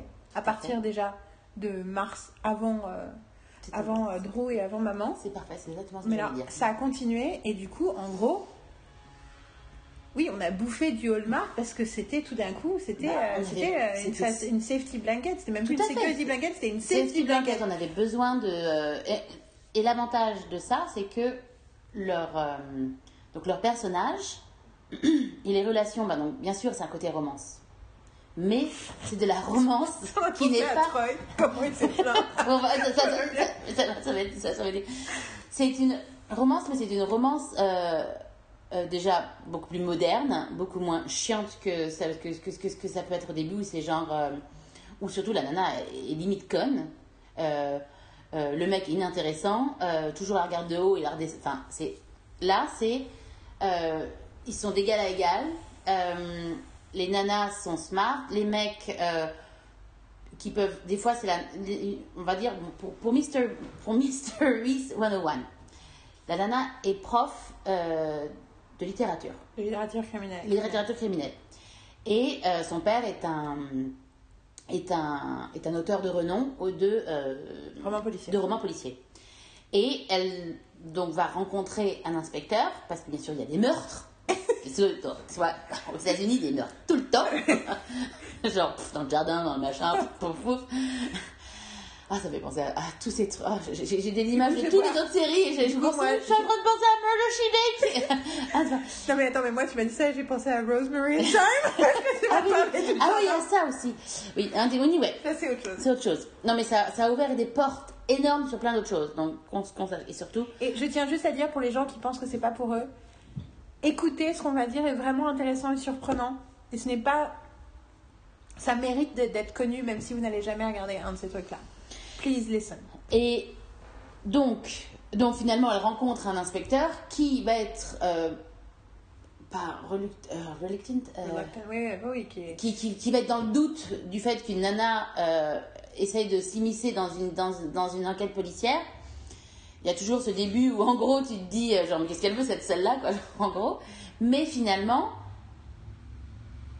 Il lui fait confiance. il lui fait confiance directement. Enfin, pas directement, il y a quand même le, le doute au début, mais en fait, il se rend compte que ce qu'elle dit est, est- est- est pas stupide et finalement que, et qu'elle sait de quoi elle parle. Et finalement, donc, il y a une, euh, une trust qui est, qui, qui est installée et c'est comme ça dans tous les autres aussi, en fait. Après, chaque personnage est bien différent. Par exemple, euh, il y a Mystery 101. Il y en a 4 ou 5. 4. En fait, au début, il y en avait 4 et il y en a eu un cinquième. Ou il y en a eu 3 et il y en a eu Il y a un. un quatrième, mais je crois qu'il y a un cinquième qui va venir. Oh, y a. En tout cas, on en avait que 3. et j'ai tout donné. En fait, euh, le, le restaurant euh, où je travaille, le Rosa Caleta, Troy était toujours, il était toujours ouvert en fait, mais c'était que du pick-up. Et en fait, moi, je, Pour ceux qui voient pas, c'est livré. Enfin, les gens viennent chercher la. C'était, euh, tu commandes par téléphone et tu viens chercher euh, à la fenêtre. voilà. Et euh, bon, il y a d'autres choses, mais je vais pas commencer à raconter l'histoire du Rosa Caleta. Euh, en tout cas, je fournissais Troy de, de, de séries et de films afin que euh, le confinement soit. Mais lui, c'était pas vraiment un confinement parce qu'il travaillait tout le temps, mais il avait quand même besoin de choses pour le relaxer. Et je lui ai dit, oh, je t'ai mis des, je t'ai mis des, des petites séries, enfin des, des, des Hallmark euh, movies. Bon, après, euh, Troy, il a toujours été un roman, romance addict. Il a, surtout que j'ai récupéré tous ses DVD et genre, ok. c'est genre, ouh, c'est que des trucs de romantiques, machin, des trucs à l'eau de rose. Et quand tu sais, enfin, Mais puis surtout après, pour tous les gens qui ont vécu aux États-Unis, Hallmark, c'est vraiment un truc extrêmement. Enfin, juste le mot, ils savent exactement à quoi ils s'ex- s'exposent. quoi. Exactement. C'est-à-dire qu'ils n'ont pas conscience, effectivement, de cette espèce de, de modernisation. Ah, de c'est un renouveau de- com- com- complet. Et en fait, il y a. euh, et à un moment donné, il me dit Mais euh, en fait, je lui donne celui-là, je lui en donne d'autres, parce que finalement, à côté de ça, on a les euh, Aurora Tiergarten, où là, il y en a 14. 13. Il va en avoir 14. Oui. Donc, il y en a Alors, c'est 13 pas pour l'instant. J'ai vu le 13 il y a deux jours. Il y a. euh, comment elle s'appelle C'est Ellie, Ellie Dean? Ellie Dean, ouais. Ellie Dean, ou qui a été fini, ça. Ouais, parce que neuf. vu qu'il y a la conclusion, c'est bon. Euh, il y en a 9. c'est quand même pas mal. Euh, il y a Ruby Ruby Herring, qui a, Ruby Herring. qui a juste commencé l'année dernière. qui a commencé l'année dernière. On en a 3. On en a trois. On a 3, ouais. Euh, à côté de ça, il y a eu nos, nos, nos petits préférés. On a Murder She Bake. Donc Murder She Baked, je vous rappelle que arabesque en, en anglais ça s'appelle Murder She, She Wrote, exactement. parce qu'elle est, elle est, elle est, Elle est écrivain. écrivain. Et donc là, vu que c'est une baker, c'est donne des mots parce que vous voyez pas Baked. Yael, elle est en train de montrer quelque chose, elle est en train de faire semblant d'écrire donc, dans sa main. et Murder She Baked. Ah mais c'est difficile d'expliquer à quel point c'est génial. Et Dr. Murder She Bake est la même actrice, joue aussi dans Chronicle Mysteries. The Critical Mysteries, qui est absolument génialissime aussi, où c'est c'est un podcast. Il y a ça. J'adore comment Ah. au début ça ressemble tellement. Ah oui, c'est ça le truc que je voulais dire avant que j'oublie de le dire. Un des trucs que je trouve incroyable, c'est qu'il y en avait un autre qui s'appelle Morning Show Mysteries. Mhm. Et quand j'ai regardé Chronicle Mysteries et Morning Show Mysteries, je me suis rendu compte que les deux, c'était des séries Apple. Non, je sais pas si c'était Apple l'autre, mais la série avec euh, Octavia Spencer où elle fait un podcast, Oui. c'est exactement Chronicle Mysteries. Mhm. Et Morning Show, à plein de niveaux, sur plein de choses, ça parle un peu comme Morning Show. Euh, ça pas du tout la même chose et tout ça, parce qu'en plus c'est une cooking, machin, et puis il y a des mysteries. Mais dans les deux cas, Ben, j'ai trouvé plus positif. ben, surtout, et j'ai trouvé que dans les deux cas, ça avait, même d'ailleurs le côté un peu forcé, eau de rose, euh, production euh, pas de, de même euh, niveau, et ben j'ai trouvé beaucoup plus intéressante et beaucoup plus juste la vision de Morning Show Mysteries, de la réalité des, des Morning Show et de, du pod- et de Chronicle Mysteries, de la réalité du podcast, que Mhm, les versions. euh, tu vois, où surtout les mecs ils ont l'impression d'avoir inventé la poudre. Je fais, mais en fait, Hallmark l'a fait il y a 5 ans, quoi. Bon, c'était pas il y a 5 ans, mais je trouve ça intéressant quand même de voir que ces trucs, mais en fait, tous ces trucs qu'on a vus ailleurs, ce qui fait penser que hier, j'en ai vu, j'ai vu un, un Hallmark euh, romantic movie euh, de 2020 qui s'appelle Love in Store sur des gens qui travaillent pour une, euh, Je veux pas savoir. Une chaîne. Elle euh, a pas le droit de me spoiler les. je peux juste te dire l'environnement. Le, le, le- c'est une chaîne de home shopping. Ok. Et j'arrive, et c'est un mec et une nana qui ont chacun machin, et j'arrive hier dans le, au Réal, au supermarché, et je vois un truc avec écrit Guido et Barbara. Lui et elle, et t'as deux, t'as deux magazines. Un qui s'appelle Guido, un qui s'appelle Barbara, et t'as un mec et une nana qui font. Et ils ont. Et je dis putain, c'est la version allemande du truc que j'ai regardé. Sauf que dans l'autre, c'est le mec, c'est un mec qui a joué dans. Putain. euh, qui pas. joue Major, qui joue Major dans. Me dis pas qu'il joue dans les trucs, je veux pas savoir. Sorry. Dans. Which Le- non, mais c'est pas ça, c'est que- Guido. Ça va. En fait. Il y a beaucoup de choses à regarder Hallmark. Là, je suis un peu en pause Hallmark parce que je lis beaucoup. C'est un autre chapitre. Et en fait. euh, Et moi, je suis repartie dans le truc. et en fait, elle est en train. Je suis retombée dans la marmite il y a quelques Oui. jours. Et en tout cas, si je continue, donc il y, en a d'autres par rapport à ça, parce qu'il y a, y a Murder in the Vineyard, euh, Non, Martha's Vineyard. Martha's Vineyard, oui, oui, faut en même temps, ça, ça, ça revient. Non, Il y a In the Vineyard. Oui, je sais, je sais. Nom, in the Vineyard, machin, Mais il n'y a pas de meurtre. J'ai compris, oui. Bah dans, bah, non, non, bah, Martha's Vineyard, oui, mais dans Martha's Vineyard, il y a des meurtres, parce que machin. cas. He's hot Il y a too. ça, oh, Yael Et puis après, et puis il y en a plein d'autres. Il y en a plein d'autres. Et en fait, toujours quand tu vois, euh, il y a toujours des pubs. Il y a toujours des pubs pour d'autres. À chaque fois, tu es genre, ah, il y a ça, il y a ça, il y a ça. Donc en fait, c'est- ça devient un vrai. euh, on avait un dossier, mais laisse tomber, il fallait vraiment tout regarder. Et c'était, c'est, c'est, c'est, c'est, c'est juste, euh, c'est juste génialissime. Moi, ça m'a permis aussi de, euh, de vivre ce confinement d'une façon euh, positive, quoi. Euh, et à ne pas euh, ben, tomber dans une dépression, des- enfin, Non, mais c'est clair. complètement. Et surtout, donc j'ai donné tout ça hein, pour revenir à juste l'histoire de Troy.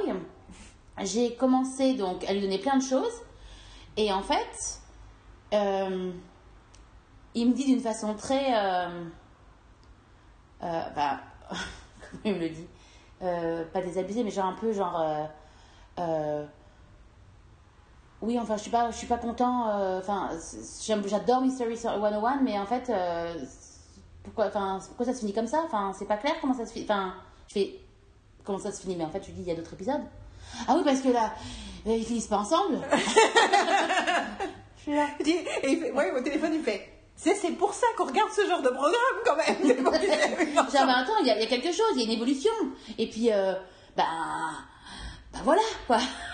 Et, et là, tu fais, non, mais il y en a encore un. Ah, ok, ok. I feel better.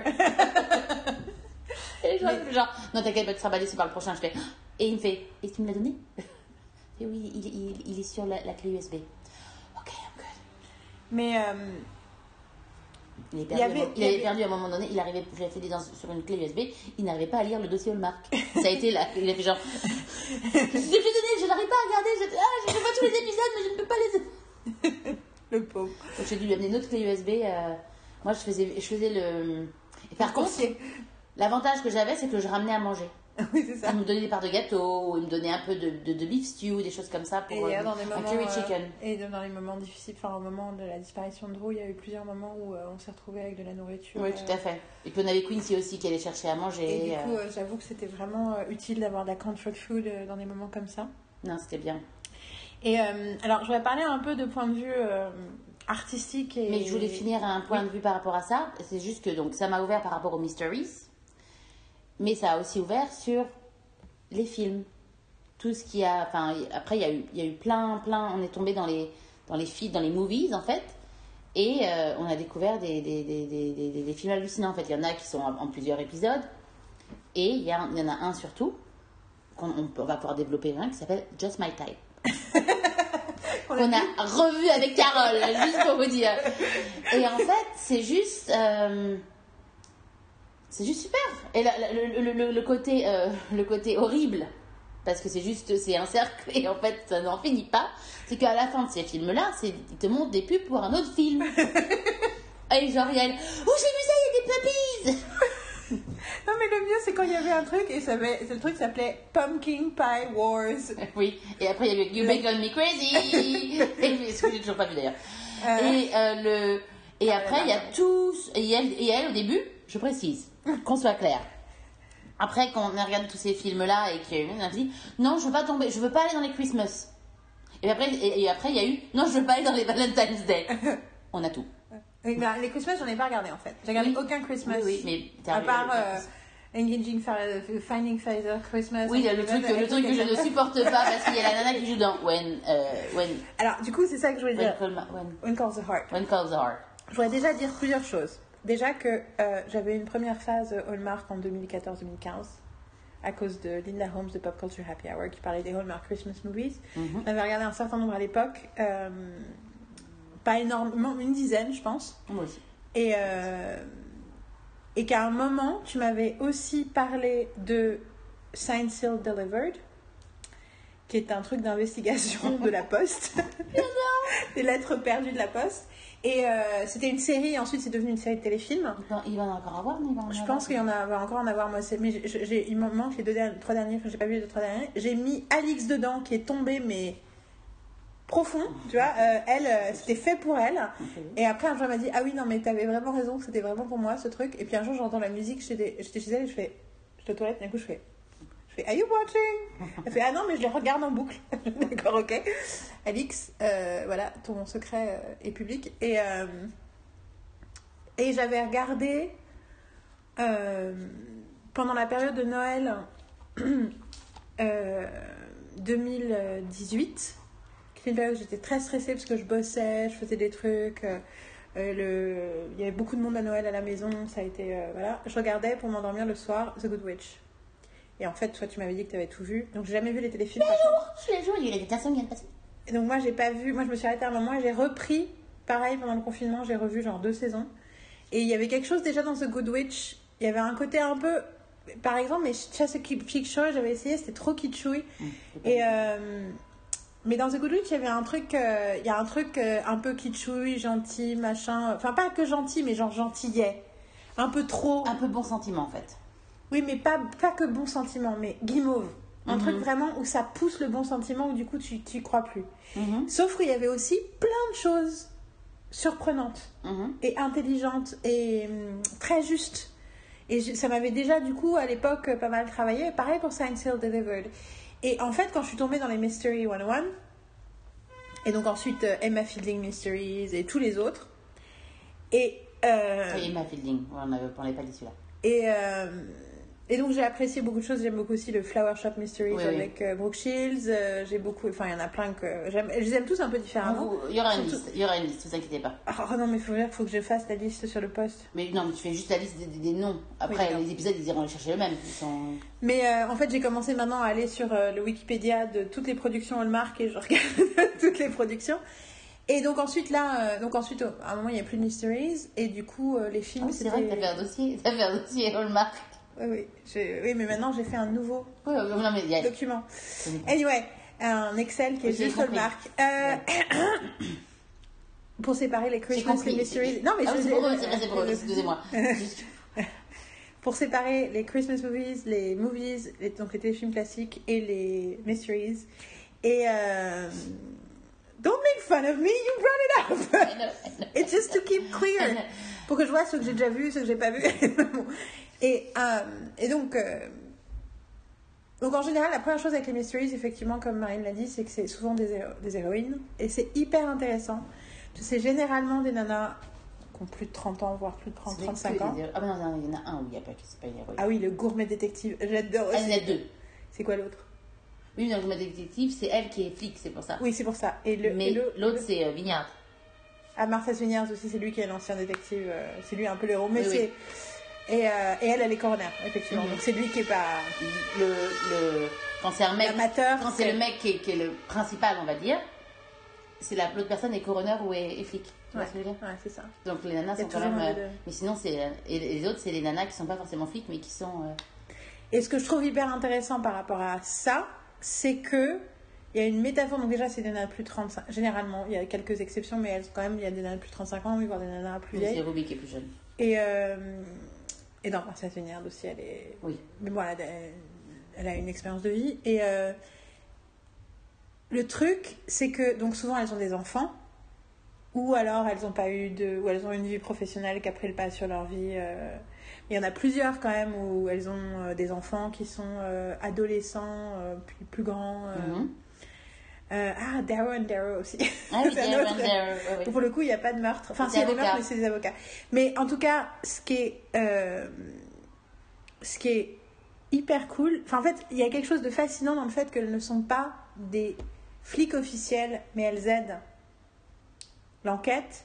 Je trouve qu'il y a une métaphore sur la non-appréciation et la non-valeur qu'on donne aux, aux qualités féminines que en fait euh, la société n'a pas euh, de n'a pas créé des choses et des étiquettes qui permettent de reconnaître la valeur qu'apportent des femmes et que leur talent et que du coup il y a quelque chose vraiment sur la réappropriation de l'expérience, de l'intelligence, de l'apport féminin Mhm.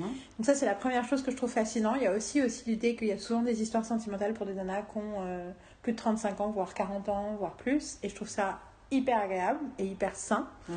Bon, effectivement, il y a un peu le côté, on a l'impression que le sexe n'existe pas, ce qui parfois est un peu étrange. Mais euh, il y a le fait que euh, les romances sont extrêmement straightforward. Mhm. C'est que les gens sont directs. Les hommes expriment leur, leur intérêt, les femmes aussi. Mais ils parlent aussi de leur peur, ils parlent aussi des problèmes. Les femmes n'ont pas envie de renoncer à leur indépendance. C'est une question qu'elles se. Euh, Il y a vraiment, enfin, il y a vraiment quelque chose de très très juste là-dessus. Euh, Il y a énormément de respect envers les femmes. Et alors après, il y a un autre truc qui, se, qui continue sur euh, le reste des téléfilms, pour le coup, parce que là j'ai regardé beaucoup de téléfilms sentimentaux ces derniers jours, et donc il y a une formule encore un peu différente. Mais c'est que il n'y a pas de conflit stupide. C'est-à-dire que chaque fois qu'il y a un conflit, tu sens le conflit arriver et tu sais que généralement c'est là que dans le film et dans le machin, ils arrêtent de se parler, ils se parlent plus, ils s'en veulent, ils se mentent et elle lui cache le truc. Dans Hallmark, ils le disent. Genre, euh, ah, mais en fait, si vous gagnez, euh, genre Pumpkin Pie Wars par exemple, ah, mais si tu gagnes, tu as besoin de gagner la compétition pour pouvoir avoir ton restaurant. Ah, et l'épisode, la, scène d'après, Lana fait, ah merde, faut que tu euh, T'as besoin de gagner la compétition, j'espère que tu vas gagner pour ton restaurant. Il dit, mais toi aussi, t'as besoin de gagner la compétition pour ton magasin.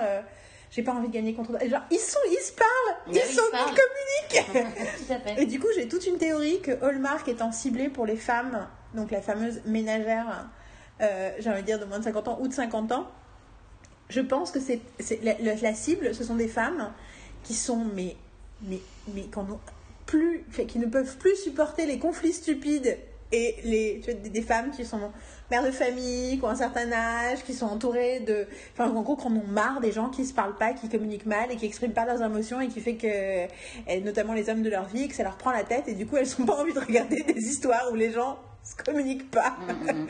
Mais du coup, ça veut dire que c'est c'est du scénario beaucoup plus compliqué à écrire. Parce que ça veut dire que tu n'as pas de conflit gratuit. Ouais. Tous les conflits sont des vrais conflits, des conflits qu'on a avec soi-même. C'est pas l'autre qui te fait ton problème, qui reflète, c'est toi que tu as un problème avec, qui a un problème avec toi-même. Il y a aussi un truc que je trouve génial, c'est que donc là, dans la- les trucs, les romances, donc très souvent ça commence avec euh, deux personnes qui sont euh, que tout oppose, euh, qui sont en conflit, qui ont un conflit professionnel généralement. Et généralement, dans des comédies romantiques classiques, à la fin du film, ils commencent à s'entendre. Ouais. Ou à se dire qu'ils s'aiment bien. Et là, ils s'embrassent et c'est la fin. Mhm. Alors que là, pratiquement toujours, à la moitié du téléfilm, ils commencent à s'entendre.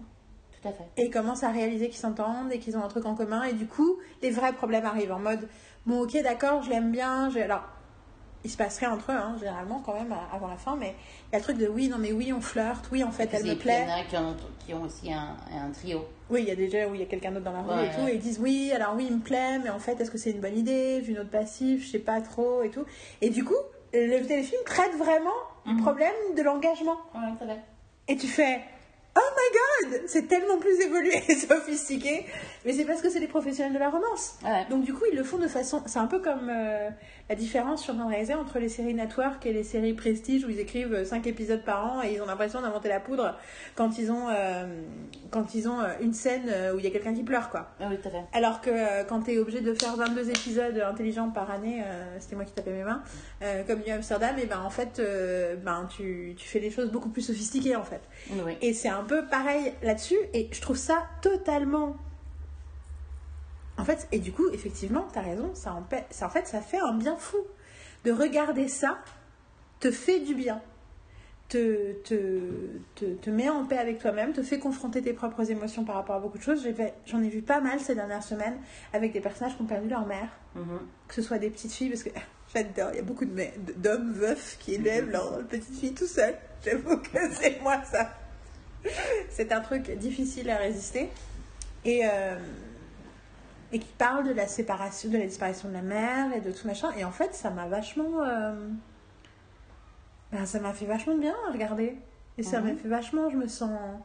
Puis surtout toutes ces femmes intelligentes et complexes et qui savent pas et qui essaient d'être sérieuses et qui en même temps ont envie d'être amoureuses mais ont peur s'engager, ça me, ça me parle, quoi. Mhm. Et puis euh, tous ces hommes qui osent euh, avouer leurs émotions, euh, leurs machins, qui osent dire ce qu'ils veulent.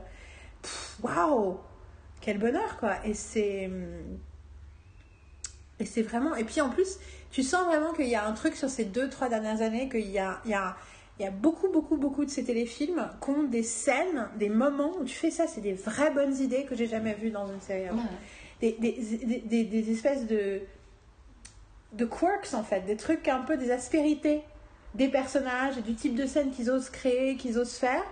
Et alors, alors par contre, des fois, j'avoue, le soufflet tombe dans les deux dernières minutes. Parfois, le dernier baiser est un peu ridicule et épouvantable.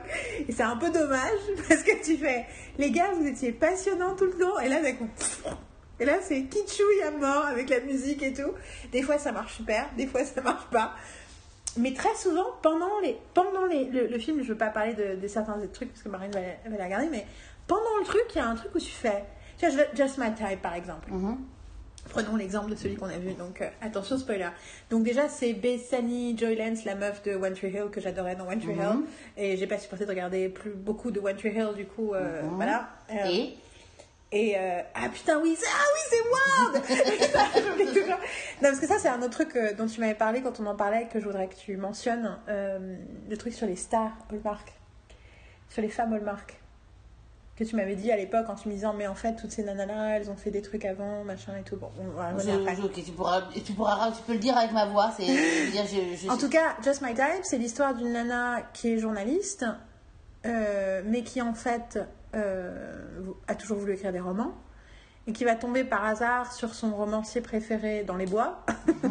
enfin, c'est le côté, le prémisse que j'adore. Moi, je veux vivre dans un, film, dans un film Hallmark, c'est C'est une station-service. non mais, non mais je pensais après. euh, non mais le truc c'est le- le- la nana, sa sa copine fait ah mais viens avec moi au week-end. Mes parents ont un bed and breakfast au milieu de nulle part, c'est sublime.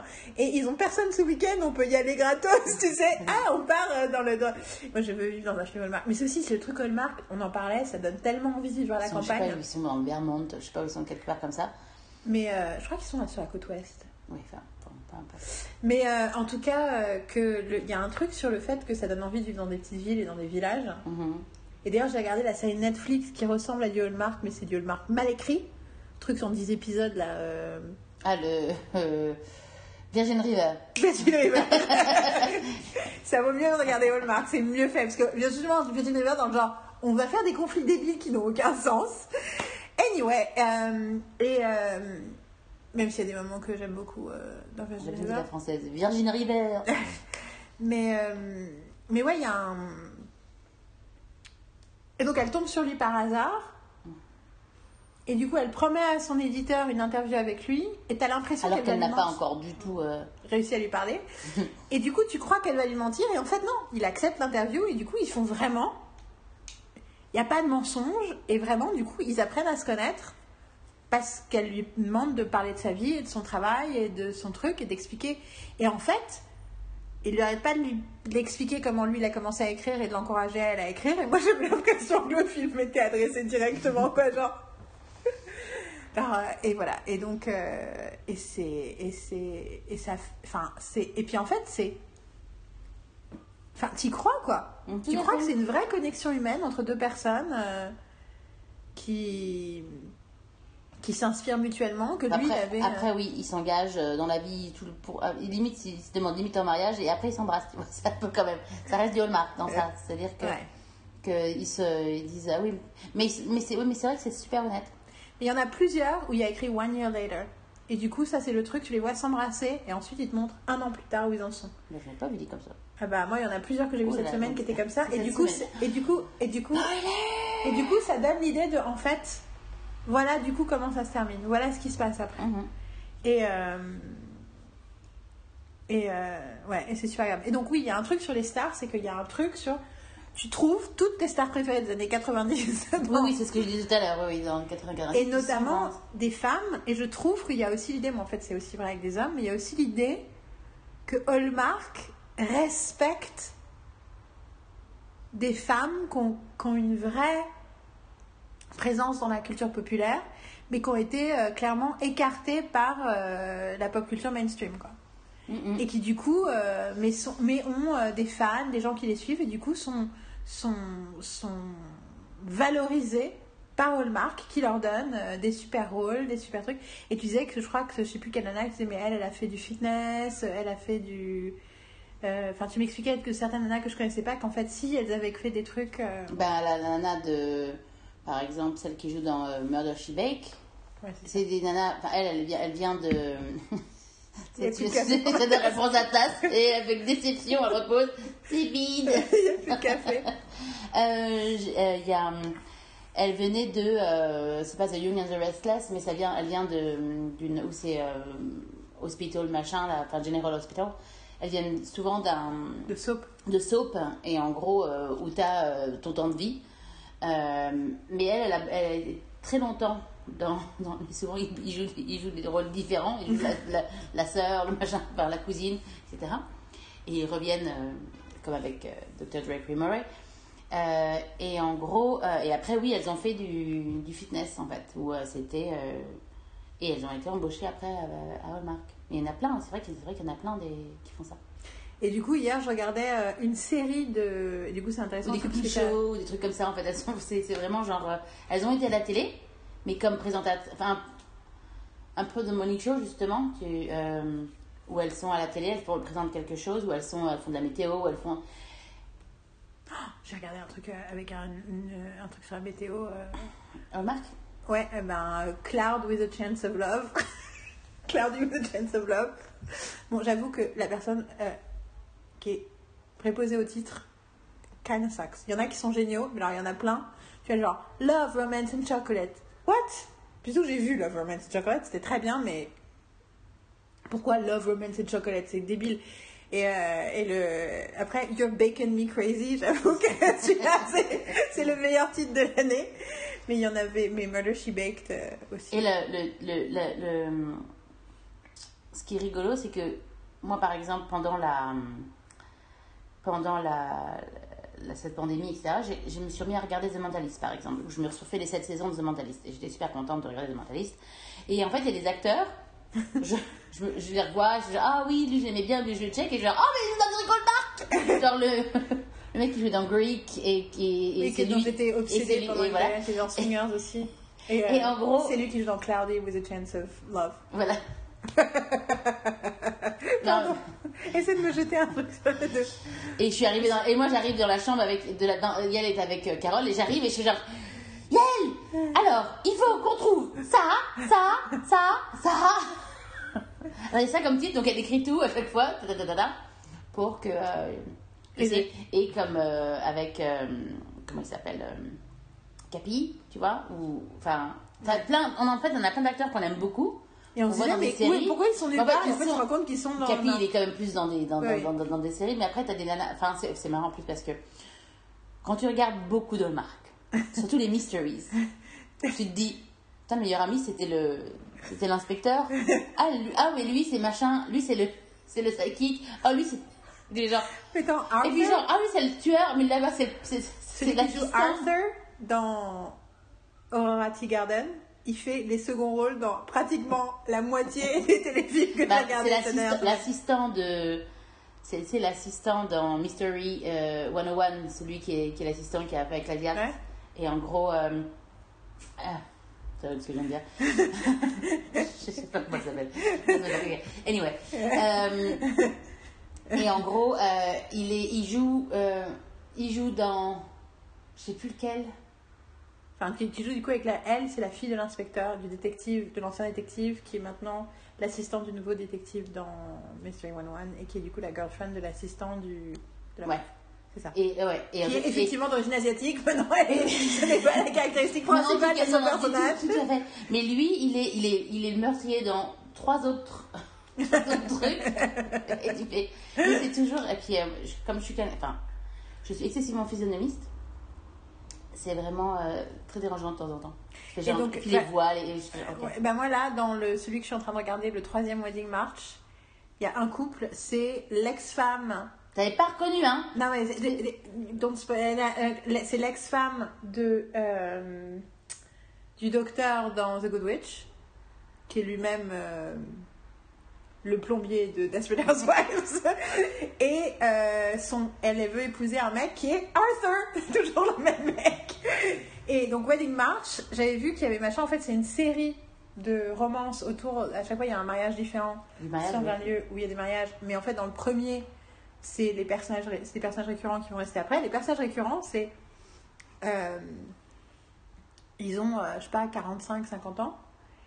Et je connaissais leur nom, mais je savais pas qui c'était. Je, je les reconnais pas, j'ai pas reconnu leur visage. Et en fait, c'est parce que surtout j'ai réalisé que je n'ai pas reconnu leur voix parce que je les connaissais en français.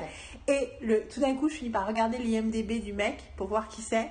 Et c'est Jack Wagner. Et donc, je réalise qu'il jouait Dr. Burns, Peter Burns dans Melrose Place, qui était mon personnage préféré de Melrose Place. Et deux heures plus tard, j'ai réalisé que la blonde, c'était Jane Mancini dans Melrose Place aussi. Et du coup, tu fais, mais en fait, il y a quelque chose de hyper agréable de retrouver des gens dont tu étais fan et de Mhm. les voir plus vieux, plus adultes. Pareil, j'ai beaucoup parlé du fait que j'adore Scarecrow et Mrs. King. Et euh, Bruce Boxleitner, euh, il fait euh, le père, le vieux père de certains personnages. Dans certains, il est, c'est lui dans The Gourmet Detective, mais il est aussi dans Matchmaker euh, Mysteries. Mhm. Et euh, il y a quelque chose de... Et puis selon, selon un épisode, enfin, par exemple, il y a aussi. euh, c'est dans Ruby machin, Ah oui. où dans le premier épisode, t'as le père, mais qui ressemble trop au mec. Enfin, il a l'air d'être- son copain en fait. En fait, Tu oui, c'était- vraiment. Donc, dans le deuxième épisode, ils ont changé et c'est euh, Papa Flash. c'est Flash, euh, voilà. Mais il y a quelque chose de. Enfin, l'idée que. Je pense peut-être parce que ma mère est comédienne. hein, Mais l'idée que ces comédiens qui, une fois qu'ils ont passé euh, un âge, certain âge, n'ont plus de travail et ne sont plus respectés, et de voir que j'ai l'impression qu'ils sont traités royalement par Hallmark, et que du coup ils se retrouvent à faire des téléfilms généralement dans des petites villes où il fait beau, et ils se retrouvent à avoir des petits projets. Je trouve que cette industrie du téléfilm, euh, je, je la trouve belle artistiquement en fait. Et alors en plus le fait que ce soit souvent écrit avec beaucoup plus d'in- d'intelligence émotionnelle que les autres trucs, que tu as des vraies leçons de vie, tu regardes, tu fais Oh, c'est vrai en fait ce qu'il raconte, ça me fait penser. enfin, et que le fait que c'est garanti que ça se termine bien, qui du coup rend l'expérience beaucoup plus belle aussi parfois. Alors je dis pas que c'est une nécessité d'avoir des happy endings dans tout, mais je Ah, il y a trouve la que photographe aussi. ah oui, la photographe. euh, Oui, alors en plus c'est génial parce que la photographe. Enfin, en tout cas, je trouve que l'idée du happy ending fait, fait partie du plaisir et fait partie de la de la de l'effet positif de ces Mm. de ces œuvres. Et alors le truc avec la photographe, c'est pareil. Si tu regardes après, je regarde. En fait, je regardais les qui étaient les acteurs et je découvre qu'ils ont le même nom de famille et c'est un nom de famille étrange parce que c'est Peña Vega, je crois, ou Vega Peña. C'est pas Villalonga, un truc comme ça? Non, non, c'est Peña Vega ou Peña. Vega Peña. C'est Ah, dans ouais. Et que les deux, le P et le V sont en majuscule. Mais c'est un seul mot. Mhm. Et je trouvais ça étrange. Et puis surtout, ils ont le même nom. Du Mhm. coup, je me dis, j'espère qu'ils sont pas frères et sœurs, qu'ils passent leur temps à s'embrasser. Non, ils s'embrassent pas d'ailleurs. Non, it's- it On est pas encore, pas encore là. de commencer, il y a que deux épisodes hier. Oui, c'est vrai. Mais en tout cas, il y a clairement une vibe. Je me dis, Genre. ça va être bizarre s'ils sont frères et sœurs. Et donc j'ai regardé, et en fait c'est un couple marié. Et en fait, il y en avait un qui s'appelait Peña et l'autre, elle, elle s'appelait Vega. Et du coup, quand ils se sont mariés, ils ont créé, ils ont combiné leurs noms pour créer un nouveau nom de famille. Et j'étais là, ah non, c'est idiot. C'est, idiot, mais. Enfin, c'est pas idiot, mais ça peut paraître anecdotique. Mais il y a quelque chose. Je sais pas, ça, ça me- ça me donne l'impression que ils se traitent effectivement comme. euh, comme des égaux quoi Mhm. et ça c'est vachement beau et je trouve que un des autres trucs que fait Hallmark très très bien c'est que euh, généralement les antagonistes ne sont pas vraiment des antagonistes c'est à dire que euh, personne n'est vraiment pourri c'est rare qu'il y ait Non. quelqu'un de vraiment négatif et souvent notamment dans les triangles amoureux l'autre n'est pas euh, stupide ou désagréable ou... tu sens que c'est pas la bonne Non, personne c'est pas quelqu'un qui est bitchy ou qui. ou et même quand ils le sont au début, généralement, ensuite, ils font un geste positif en disant Ah, Je suis désolée. Euh, Oui, mais même les personnages, euh, les personnages secondaires euh, euh, peuvent avoir l'air pas très sympathiques et finalement, tu, ils t'expliquent pourquoi, pourquoi la personne réagit comme ça en fait. Oui, Pourquoi, quel est son trauma en fait. Un autre que j'ai regardé encore avec le mec qui joue Arthur, qui faisait le boss de Jessica Shore, Vanessa dans Gossip Girl. et elle passe au-dessus de lui. Et en fait, au début, elle bitch sur comment il se comporte et comment il manage. Et en fait, finalement, quand elle, elle devient manager, en fait, elle fait exactement les mêmes conneries. Et à moi, elle fait Ah oui, mais en fait, je viens de comprendre un truc. Et il fait Tu sais, je faisais pas exprès, hein, en fait, d'être. Et j'étais là, waouh, Mhm. smart. Et euh, il y a- non, c'est vraiment, euh, c'est vraiment smart. Mhm. C'est vraiment smart, Hallmark. Donc voilà, Hallmark. Voilà, Hallmark. Est-ce que tu crois. Alors j'ai une question pour toi, Marine. Je sais pas combien de temps ça fait qu'on parle, mais je pense que ça fait longtemps. Est-ce que tu crois qu'on fait une pause et qu'on fait une conclusion et qu'on continue? Sur un, un autre épisode pour, pas, pour faire des épisodes plus faciles à écouter et plus... Ok. Alors voilà, ça c'était les deux grands trucs de l'été. Printemps-été, spring-summer, comme dit Marine. Euh, la musique, les compiles, les vieilles compiles, les nouvelles compiles. Euh, je vais vous mettre aussi euh, Look Up 2020 euh, sur YouTube et les mettre en ligne. Et, euh, et Hallmark, qui nous a effectivement bercé euh, pendant euh, tous les événements de vie dont on vous a parlé au début. Et, euh, et voilà. Et donc, euh, c'était la semaine berlinoise avec Marine. Et Yael J'adore cette catchphrase. Euh, écoutez, euh, à très vite. Je vais reposter, je vais essayer de poster les épisodes dans une succession rapide. En tout cas, euh, profitez bien de votre été et Bonne pop d'ici. Bonjour et bienvenue dans la semaine berlinoise. Nous sommes le mardi 18 J'allais dire 18 mai, mais non, nous sommes pas dans le 18 mai parce que tu sais quoi? Le 18 mai, on n'avait rien à raconter. Enfin, si, trop de choses à raconter. Anyway Bonjour et bienvenue dans la semaine berlinoise, le podcast où Marine et moi, on vous raconte notre vie. Bonjour et bienvenue dans la semaine berlinoise, le podcast où Marine Oui et Yael parlent de leur... Mais du coup, c'est plus... Bonjour et bienvenue dans la semaine berlinoise, le podcast où Marine Et Yael parle... Je pensais que tu allais dire hey. Non, ah non Ok, où Marine Hey Yael Qu'est-ce qu'il faut que je dise maintenant Je sais plus. On va faire ça comme un truc. Hey, hey Yael Ça fait un peu genre bonjour Donc en gros, Marine et Yael sont totalement euh, spontanées, réelles, comme dans la vraie vie. Je voulais dire un autre mot, mais il m'est pas venu. Bon, bah, du coup, c'est... No, no, I fucked it.